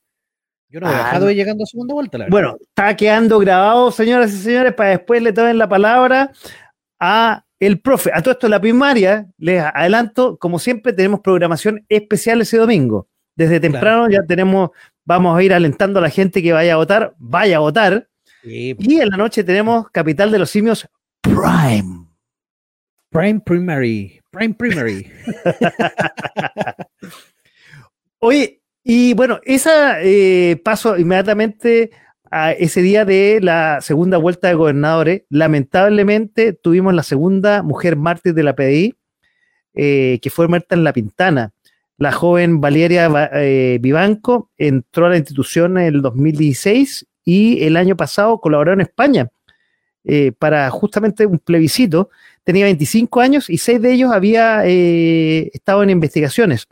Hasta que ese día, el día de las elecciones, halló la muerte esta subinspectora quien falleció tras un disparo, disparo, quiero decir, en medio de un procedimiento en la pintana, en medio, en medio del día de las votaciones qué, terrible eso, qué, qué, fue, eh, fue la mancha de, este asesinato en ese día en particular. Sí, mira, el, tema que yo escuché a varios, no, voy a repetir epítetos, pero eh, que decían, pero es culpa de ella que salió sin, sus chalecos eh, antibala. No, señores, es culpa de la persona que aprieta el gatillo, la persona que dispara es la que tiene la culpa, no ella. Ah, el mundo al revés. Ya estamos con el mundo al revés. Pero hace rato que estamos con el mundo al revés, pues, compadre. Entonces, ella estaba en un procedimiento porque el día viernes anterior eh, había un, homicidio. Entonces estaban investigando. Y dentro de esa investigación, dentro de un auto, le pegan un balazo y se dan a la fuga. Yo vi que tenían detenido a una persona ese mismo día. Después supe que habían tomado detenido a dos personas más, que era una pareja, pero no sé si había alguien más involucrado. O que haya quedado detenido. Después nos han dado más noticias al respecto y, fue realmente eh, el, debut del nuevo, como decía yo, el nuevo Tira, pues, el número uno. Eh, Sergio Muñoz fue designado como nuevo director general del EPI en reemplazo de. Qué debutar. Qué manerita de debutar. ¿ah? Ah, desde el 2019 se desempeñaba como subdirector de inteligencia, crimen organizado y seguridad migratoria bajo el grado de prefecto general. Ah, el tipo tiene pergaminos, pero debutó con la muerte de esta subcomisario que lamentablemente murió ese día de las votaciones. ¿Qué pergaminos va a tener, don Paco? ¿Qué pergaminos va a tener si estaba a cargo de inmigración y mira cómo estamos? no tiene ni un pergamino ese hombre. Está a cargo de crimen organizado y ahora hay fuegos artificiales todos los días en las poblaciones. Bueno, hoy, y hablando de crimen organizado, pasemos a lo que pasó en Coyipulli. Uf, que ahí es una cosa turbia a cagar. O sea, para dar, un, pa' dar una appetizer, eh, eh, terminó en torturas, un homicidio, dos imputados en prevención preventiva. La Fiscalía de Alta Complejidad de la Araucanía formalizó a estas personas que secuestraron a dos hombres, uno de 28 años y otro de 46, en una historia policial marcada por antecedentes de violencia inusitada, mea, súper turbia, que estaba relacionada con un robo de armas, droga, y eh, eso desa- desató la furia de un grupo que no se sabe si está relacionado con, eh, con estos narcos eh, de pueblos originarios, no quiero decir pueblos originarios, pero esto, esto, esta, esta mezcla media rara que hay en la zona, captura de las víctimas que fue media improvisada, 10 días de encierro y logró uno escapar, si no, no se hubiera descubierto este caso tan horripilante y tan turbio. Mira, yo tengo entendido que la PDI, obviamente, al, conocía de los secuestros al, al- al momento, o sea, al, par de días, y no lo habían querido hacer público para precisamente eh, proteger a, la- a, los- a los que estaban secuestrados. Se creía que iban a pedir rescate, pero no pidieron rescate.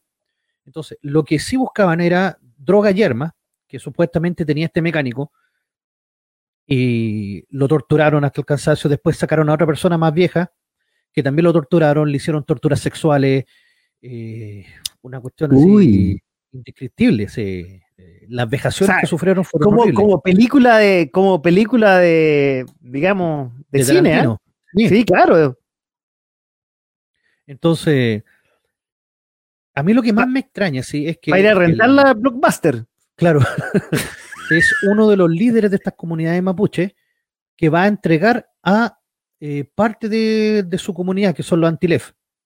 El y lo entrega directamente a la policía y pidió que Canal 13 fuera para que eh, mostraran que se estaban entregando voluntariamente. Muy Pero ya después de que habían torturado, de que habían asesinado, porque se escapó uno y al escaparse condenó a muerte al otro, porque el otro lo mataron. Claro. Lo intentaron eh, eliminar con ácido. No, sí. De, a ver, pe- de película colombiana. A ese nivel. Es un narco mexicano, así como horrible. Entonces se entregan y ahora tiene que empezar la investigación eh, de cuál es el, el- Porque aquí hay varios delitos involucrados. Está el delito, obviamente, de secuestro, de tortura, de intento de homicidio, de homicidio. Todo esto es con premeditación y alevosía, homicidio calificado. Está el, el tema de tratar de deshacerse del cuerpo. Entonces, si los llegan a encontrar culpables, estos locos van a estar, pero hasta que se sequen en la cárcel. Ahora, ojalá que no nos manden a un campito, como esta, como el- lo que le pasó al, se me olvidó el nombre del, del culpable del mm, asesinato del matrimonio Lusinger Macay. Ya, no me acuerdo tampoco, ya, perfecto. Pero mandaron a un campito de lunes a viernes para que estuviera ahí, porque tenía que estar en contacto con la tierra. ah, porque, porque ah, no, ese era, ese era, era un machi, entonces, claro, tenía- entonces él tenía el, él- tienen preferencias, claro. Porque tenía que estar en contacto con su re, güey, ahí como. Re Sí, los jueces, nada, ¿no? nada, nada de re hueón. Sí, bueno, los jueces que le compraron fueron re hueones. Claro, no, absolutamente.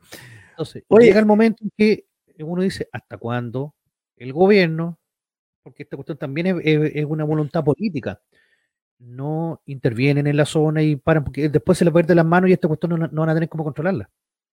Es que ya está, no, ya se le fue la mano a este estado, o sea, hace rato, o sea, ya. Imagínate, Y todos los- tienen, eh, drones, tienen, eh, satélites que te pueden ver una moneda de 100 pesos en el suelo y no son capaces de encontrar una, unas plantas de marihuana. Es sospechoso. No, es muy raro. Bueno, y una de las promesas, y, y- y el próximo tema que vamos a comentar, el famoso debate, y que nos va a juntar eh, el día 18 de, de julio en las votaciones, eh, el debate de las primarias presidenciales, tanto de Chile Vamos como de, ¿cómo se llama el otro grupo? Estoy perdido, del Frente Fraude Amplio con el Partido Comunista. Los, Eh, apruebo dignidad se llaman. aprueba, eso, aprueba dignidad. Los nombres que se inventan. Uf. O sea, Mira, el, ¿Por dónde- cuál quería empezar? ¿Por el del Chile Fuimos o por el fraude amplio? Mira, el, Apruebo el- el- el del? Chile Fuimos fue un debate soporífero donde sí, Chile eh, tr- trató de desmarcarse del resto, eh, tirándole mierda a Desbordes, tirándole mierda a Briones, Briones trató de calmarse y de, de, no quemarse. Desbordes se quemó bastante y le, salió a responder con todo. Lavín, siendo Lavín, tratando de meter un, un pendrive a un teléfono. Sí, no, eso. Yo diría que lo más débil de Lavín, que se le podría haber sacado olímpicamente y, lo podría haber hecho muy bien, fue el tema del matrimonio igualitario, que era obviamente la pregunta que le iban a ir, ir Sí. con todo eso. Y, y no supo manejar, o sea, era tan fácil habérsela sacado y no supo, y, no, y salió muy mal, muy mal parado. Sí, sí, salió, salió mal parado. Entonces, mira, la verdad yo vi el debate y entre las preguntas que se hicieron ellos, cada cual trataba de sacarse los ojos, no saqué nada en limpio, nada en concreto. Y por el otro lado, el debate de la cita de amor de, Sí, no, esa no, de la ¿qué prodignidad. No, ahí. Y, y además, no, no, yo, a ver. O sea, yo entiendo lo que es una pregunta, ¿cómo era la- cuando te interpelan? Pero aquí era, yo te ayudo para decirte en qué te puedo ayudar. No, no, ¿sabes qué? Ah, no, no, pero no entiendo lo que es una interpelación, entonces, ah, no. Lo No, más realmente- duro del debate fue cuando le dice, con todo respeto y cariño te lo digo, cuando Boric le dice, tú nos trataste de traidores. Y yo estoy muy orgulloso de lo que hicimos ese día y ustedes se bajaron. Y Jadwe ahí como, "Eh, pero es que no es lo que nosotros queríamos. Nosotros después logramos lo que queríamos y bla, bla, bla, bla, bla, bla, bla. Pero tampoco les dijo ni les pidió disculpas por haberlos tratado de traidores. Pero fue una cita romántica ese día. ese. No, realmente penoso. Oye, ¿tú has visto la franja que empezó el día de ayer? Yo no la he visto. Mira, yo vi, la franja el día de ayer y la verdad fue muy, muy cómica. Fue para cagarse la risa. Partió primero eh, Boric desde Magallanes. Muy tierna la propaganda. ex- ex- extremadamente Tierna. tierna. Bueno, tierna, tiernísima. Si tú, tú, tú le veías la carita al guatón Boric y te dan ganas de hacerle los cachetitos. Uy, qué rico, qué niño el niño.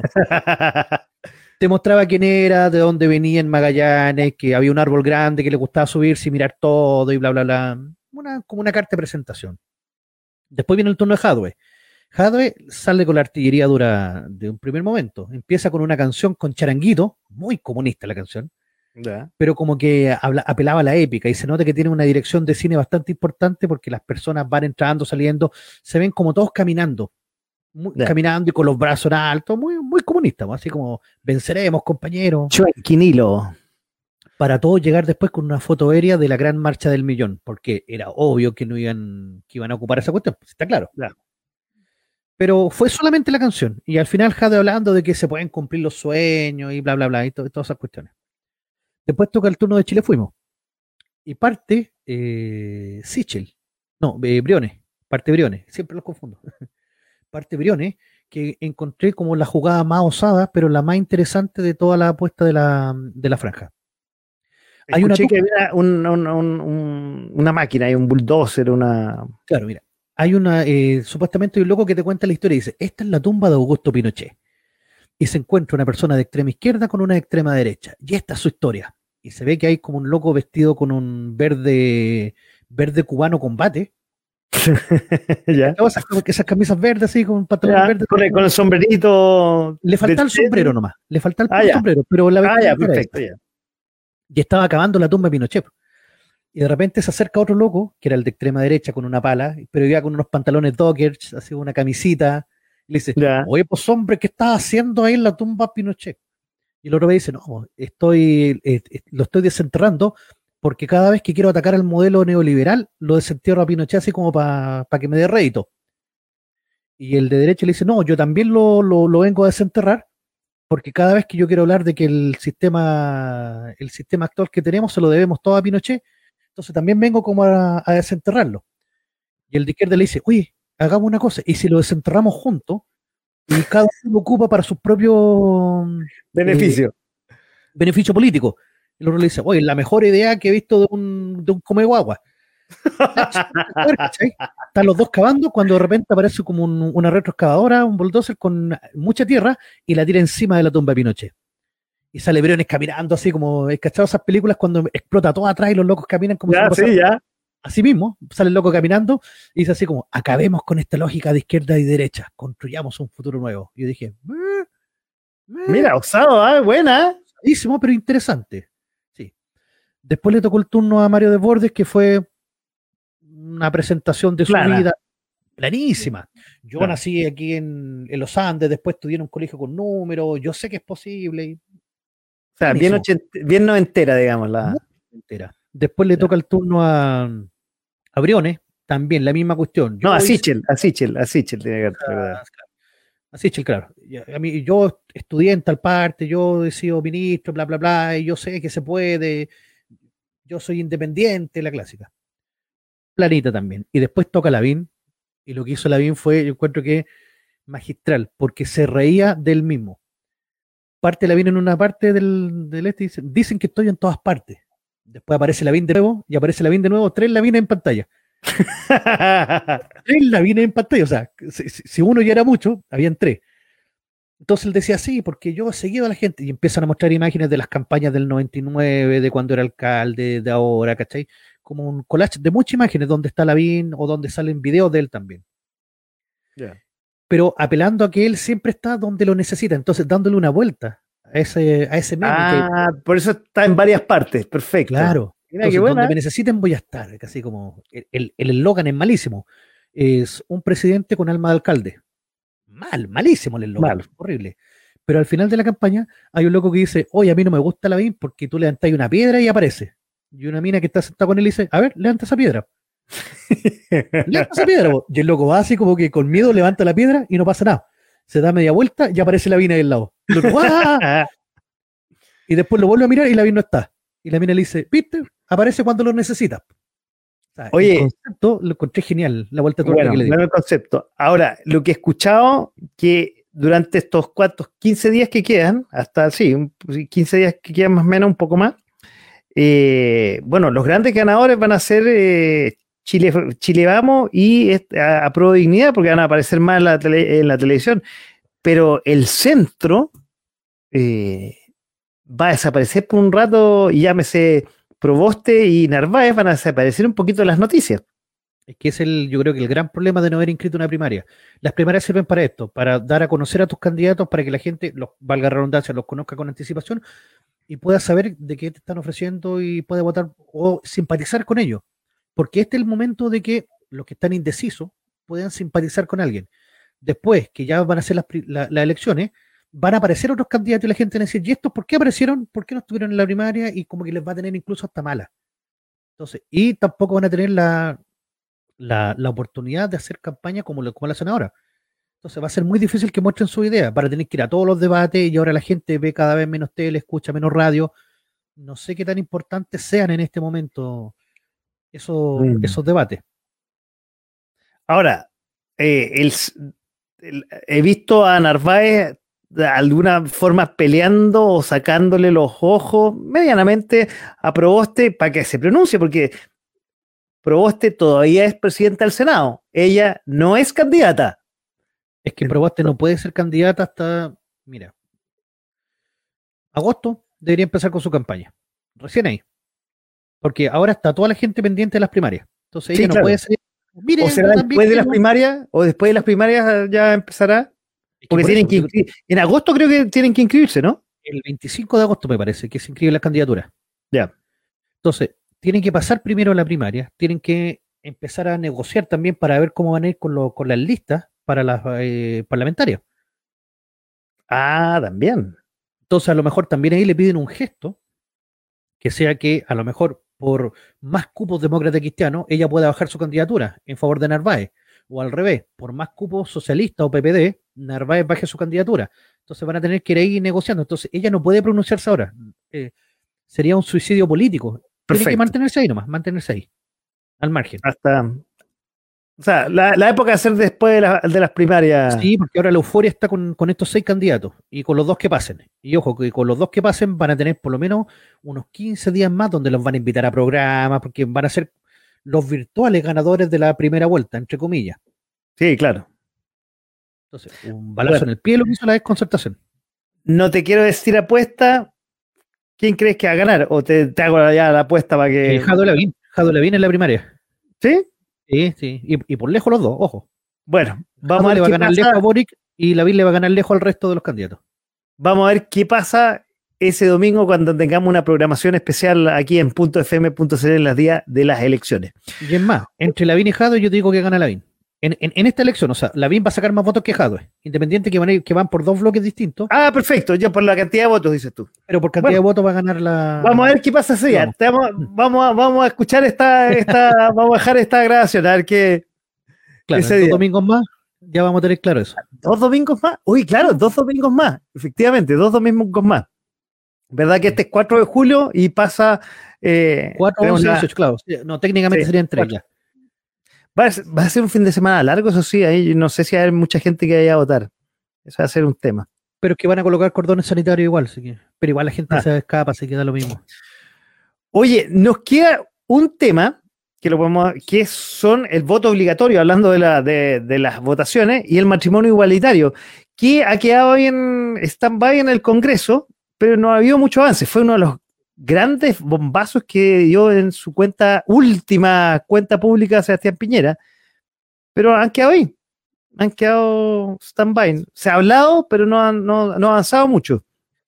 Es que al final Piñera terminó de pegarse el balazo en el pie, porque si lo que tenía que ser Piñera en esta última cuenta pública, que, nada, que la, la verdad casi nadie le importaba, pero él tenía que asegurar la fidelidad de su gente, de su gente a Carrera, porque él, él mismo se dio cuenta que no es que la izquierda haya avanzado un 80%, no es que la derecha sea un 20%, es que el otro 20% de la derecha, que no quiere saber nada con Piñera, no van a votar. Se excusaron nomás, así como ya sálvate solo.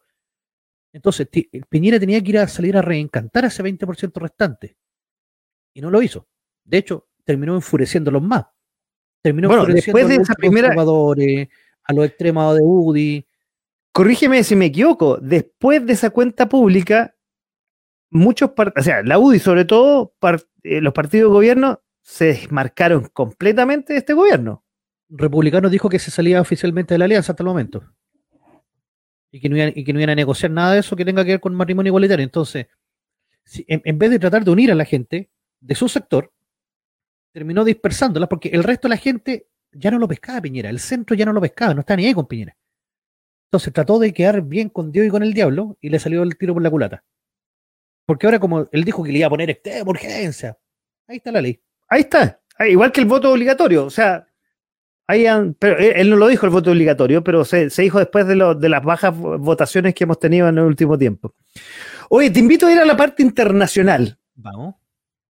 Y a la parte internacional está claro que la noticia de que ha recorrido el mundo en la última semana es lo que está pasando en Surfside, allá en Miami Beach. Sí. Que es el edificio que se derrumbó eh, en la madrugada del jueves, justo hace una semana atrás, eh, donde a la fecha hay 18 muertos y 145 desaparecidos. Ah, yo tenía contabilizado 16, ya habían muerto dos más. No, ya han muerto dos más, se encontraron dos, dos menores de edad, ya se encontró se había encontrado a los papás y hoy día en la mañana se encontró a dos niñitas que eran parte de la familia, de un edificio de 20 pisos donde dos tercios del edificio se derrumbó como castillo de arena en 15 segundos. Fue increíble la imagen, no sé si tú la, has visto. Sí, sí, fue, fue, fue brutal, o sea, dije, wow. ¿Dónde está la avioneta aquí? ¿Dónde está el avión? sí, parecía un poco, ah, yo creo que a los gringos mucho les recordó el derrumbe de las Torres Gemelas, absolutamente. O sea, y de hecho, bueno, de verdad no queda nada, entonces como, ¿qué pasó ahí? Cae de No, y bueno, y de lo que quedó el edificio obviamente está inservible. Hoy día yo veía en las noticias, bueno, eh, que el, es tan importante este, lo que sucedió ahí en este lugar en Miami Beach, que el presidente Joe Biden viajó hasta la zona y eh, afirmó que el gobierno asumirá eh, todos los gastos, igual con un, a, lo Piñera con letra chica, todos los gastos del derrumbe de este edificio que pasó en, eh, en Miami-Dade, porque por lo que le entendí es todos los gastos de un mes. Ajá. Ajá. Porque, mira, hay, que, hay que echar abajo lo que queda y sacar los escombros y reconstruir, porque es bastante. Pero el, el tema que tengo entendido que había una, ¿cómo decirlo? Una, una investigación, no una investigación. no, hay un informe, había un informe, un informe, un informe, técnico estructural del 2018 que había, que había que hacer grandes inversiones, como 9 millones de dólares, y quizás la cifra me quedó corta, porque ya el edificio estaba sufriendo daños estructurales. O sea, eh, eh, tengo entendido, por lo que leí, que el edificio había sido construido con arena del sector, lo cual producía corrosión al eh, poco al poco acero que está construido en general las construcciones en esa zona de Estados Unidos. Como no una zona eh, de, terremotos, como el caso acá, donde tenemos eh, grandes exigencias de construcción, allá la cantidad de fierro por metro cuadrado es poca. Pero la arena con que estuvo construido se corroe y después de un tiempo, si no hay tratamiento, obviamente lo que le pasó a este edificio, aparentemente, es que el fierro empezó a ceder. Que yo creo que todo el mundo debe saber que para este tipo de cosas se ocupa arena de río y no arena de mar. Por lo mismo, por la salinidad que, conlleva. No sé, te digo, eh, bueno, yo, yo no puedo poco hablar cómo habrá sido la construcción. Además, este edificio era del 85, entonces puede que haya cambiado incluso las la, la, forma de construir en, eh, en, esa zona a lo largo del tiempo. Pero como para que se caiga así, o sea, aquí tú tenías edificios mucho, bueno, que aquí tenemos otras normas también por el tema de los terremotos, pero, pero que se te caiga así, el problema también es el que si ya se avisó que habían problemas, ¿por qué no se atacaron esos problemas? O sea, tuvieron tres años para poder solucionar. O, por último, decir la gente, ¿sabe qué? El edificio inhabitable, tienen que abandonar, vamos a demoler y construir de nuevo, no sé. Bueno, ahí vemos que Estados Unidos las cosas no son tan espectaculares como uno piensa al igual que en Chile, muchas cosas se chutean para adelante y, no se hace lo que tú dices, que era obvio, es decir, ¿sabéis qué? Si este edificio ya tenía estas fallas estructurales que ya parecía fuera de la norma, se cerraba y chao. No, que de buscar las soluciones que, correspondan, demandar a quien haya que demandar, pero... No sé si viste un video que salió hoy día, que justo una vecina grabó eh, siete minutos antes que el edificio se derrumbara. Eh, eh, y, obviamente grabó después. No, es, impactante. ¿eh? No, ese no lo vi, ese no lo vi. Porque se ve todo el frente y se enfoca, y enfoca los departamentos, algunos prendidos, qué sé yo, y se está cayendo extrañamente, un, está drenando agua. Súper raro. Y de ahí, eh, siete minutos después, el edificio se derrumba. Ah, tiene que haber tenido toda la paz comida ya, o sea. Probablemente, o sea, el, probablemente además hubo un socavón, o sea, yo creo que hay una serie de variables que conjugaron para que pasara lo que pasó. Sí. Igual extraño, o sea. Tengo una, tengo una anécdota, pero la, voy a contar en otro programa, porque da para largo y, nos queda todavía un par de minutos y un par de temas internacionales que tocar, que, y te la puedo contar en interno, eh, que impactante, de una pareja de actores argentinos que vivían en ese edificio y se salvó por milésima de segundo. Uh. Milésima de segundo. Es increíble. Oye, eh, pasemos a otro, a otro tema. ¿Qué te parece? La, la ola de calor que digamos en, en Estados Unidos, que eh, está afectando California y eh, parte de Canadá, hablando del cambio climático. O sea, temperaturas de 54 grados. Sí. Una cosa, pero. Mira, para que la gente que nos pueda estar escuchando entienda bien cuáles serían las relaciones en cuanto a fecha, si nosotros estamos en primero de julio, es como que estuviéramos en primero de enero para ellos. Claro, exactamente. o sea, entrando, el verano. Entrando a el verano. Y ojo que el año pasado no fue tan fuerte. El año pasado, por ejemplo, acá el verano nuestro fue un verano eh, con temperaturas mucho más bajas de las máximas, me refiero, que año anterior. O sea, no, tuvimos eh, todos los días más de 34 como, como hace dos, tres años. De hecho, llovió. 29, 30. ¿Te acuerdas? En febrero llovió. También, también esa lluvia, esa lluvia convectiva que hubo, que cayeron 35 milímetros ahí en los primeros días de febrero. Sí, total. O sea, realmente hoy día no es tan claro las estaciones del año. Porque en invierno hace ya rato en, Chile por lo menos no está lloviendo. La cantidad de, huracanes que están habiendo en el hemisferio norte es más. El año pasado faltaban letras. No sé si te acuerdas. o sea. Sí, este, todos estos productos del calentamiento global, sí, efectivamente eso es una realidad. Y bueno, y el presidente que había antes de Estados Unidos no ayudó mucho al cambio climático. No, porque mira, la superpotencia de verdad le importa un raba, ¿no? El tema del cambio climático, porque ellos están más preocupados de, de, producir y de posicionar a sus países, ¿no? Entonces, la, que se inunde Micronesia, ah, ¿qué importa Micronesia? ¿Verdad? O sea, China es uno de los más grandes productores de CO2 del mundo junto con Estados Unidos. Hay resoluciones de París, de Bruselas, que hablan de que hay que bajar, en Tokio incluso también, en el 93 me parece, que hay que bajar el tema del, CO2 y estos países no, no, no, lo firman, porque no les importa, la verdad, no. De verdad no les importa lo que pasa con el resto del mundo.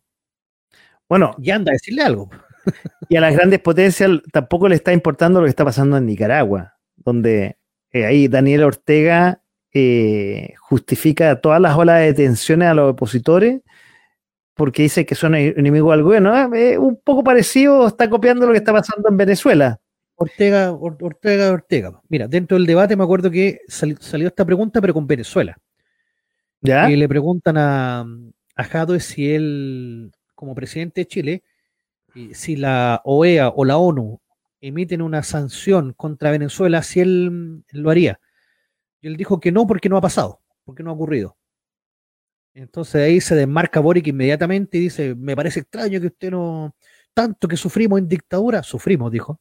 Él era guapo, pero, dijo, tanto que sufrimos en dictadura, dijo. Y ustedes más que nadie lo deberían saber y que no estén condenando las violaciones de los derechos humanos. Y él dijo, yo condeno lo que pasa en Nicaragua ahora, lo que pasa en Venezuela. ah, ahí se desmarcó, eso no, me acordaba, no me acordaba. Sí, yo dije, ¿me?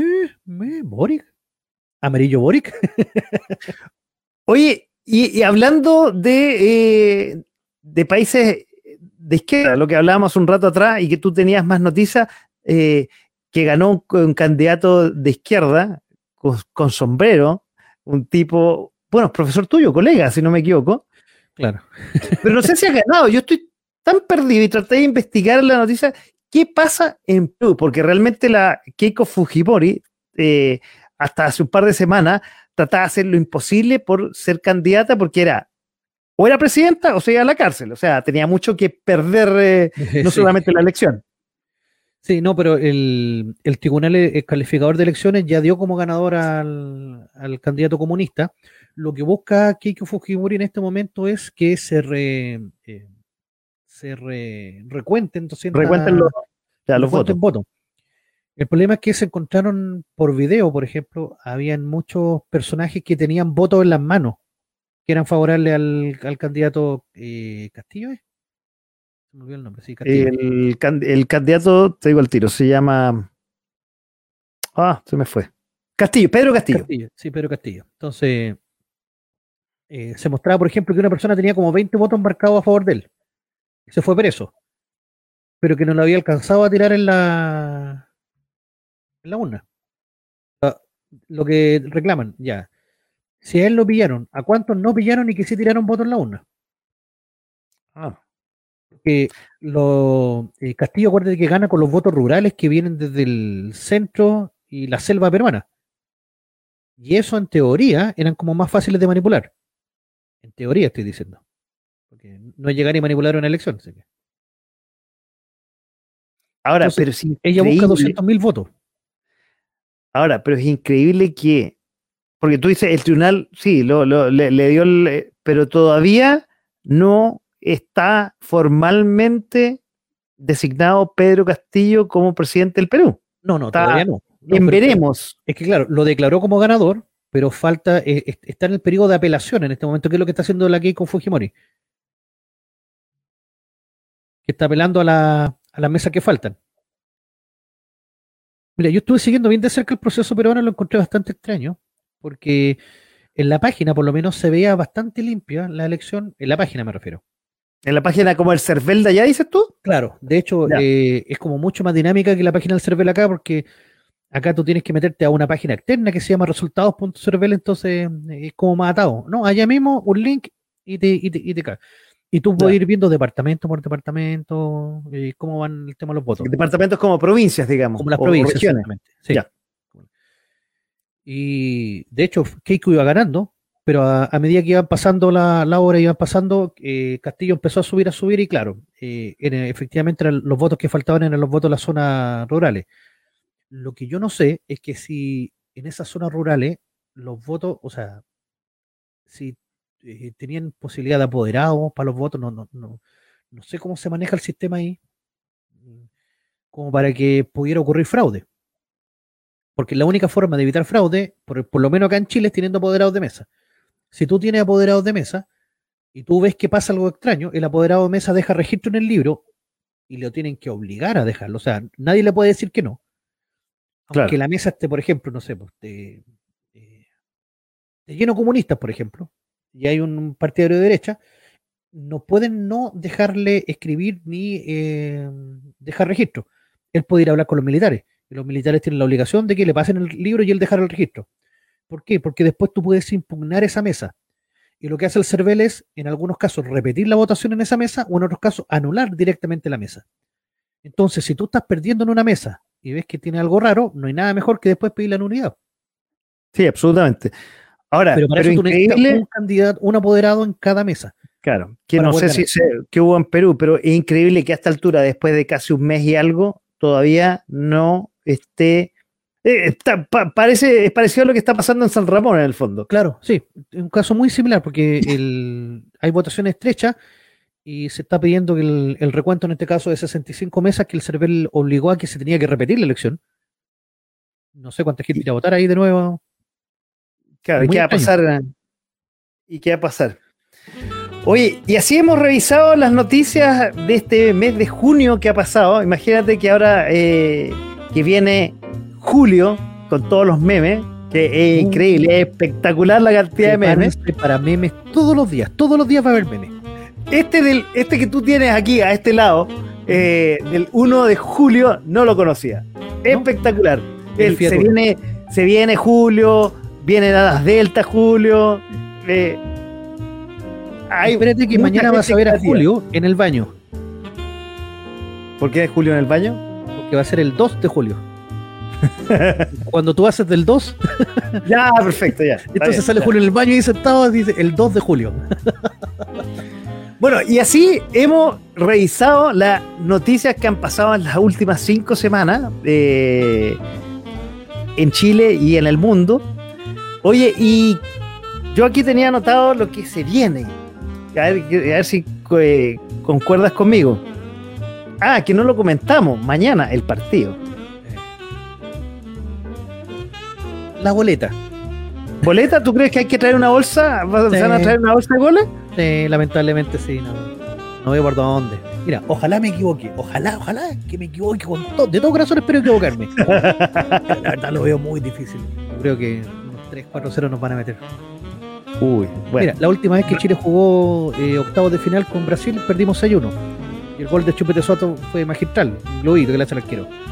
Pero nos comimos mucho de Robinho, bueno, y Chile lamentablemente no está jugando muy bien. Ya, ya la generación dorada ya está, ya se está pelando el dorado de la medallita. Hay que apelar al recambio nomás. Sí, pero un gallo, el, el, el, Breneton, sería todo. Bueno, el domingo después viene la primera sesión de constituyentes que hablamos. Con marcha o sin marcha, no sé si va a ser. Va a, haber va a ser un show interesante. Va a ser y de ahí para adelante va, a seguir los constituyentes. Lo que hablamos también durante el programa, que se viene eh, las primarias legales, donde vamos a estar nosotros presentes con una programación especial ese domingo. Yo creo que esa va a ser la noticia de julio. Las primarias. ¿Sí? Sí.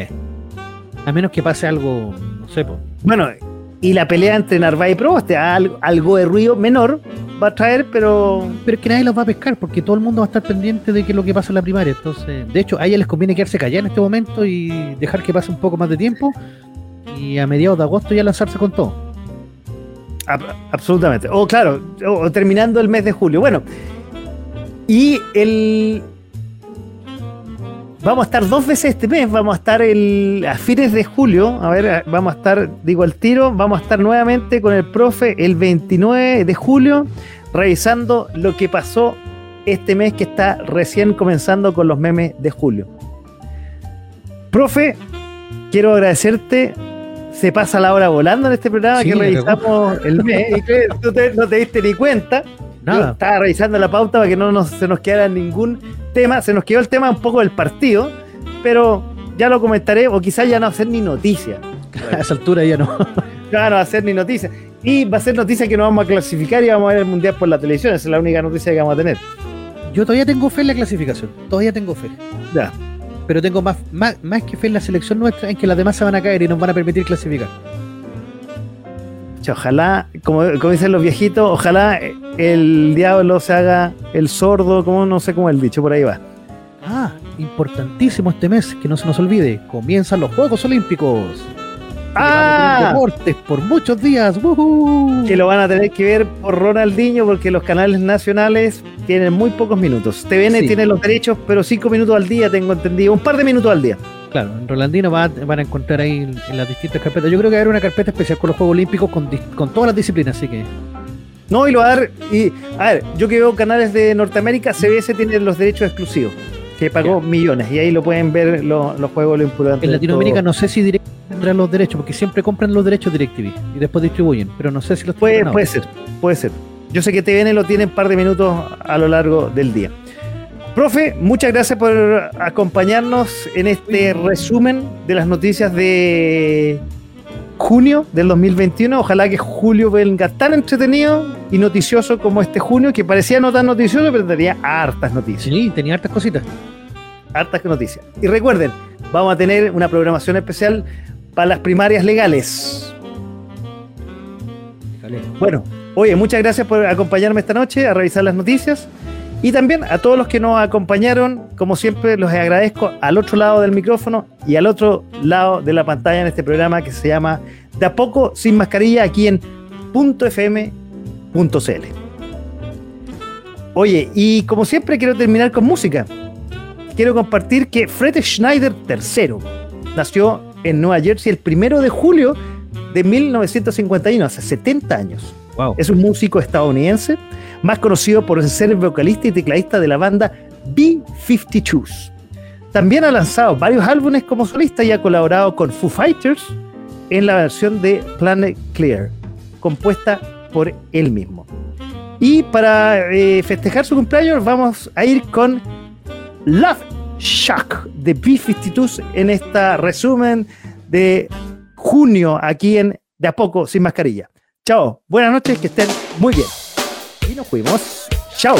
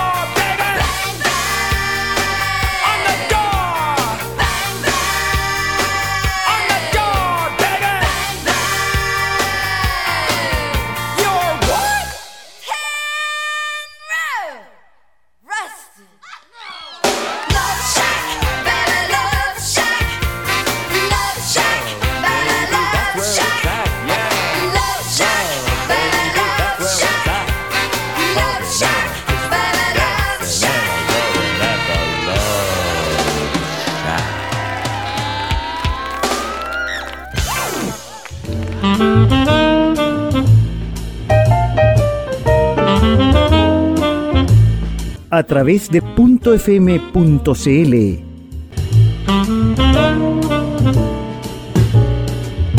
Esto fue De, a poco. Sin mascarilla.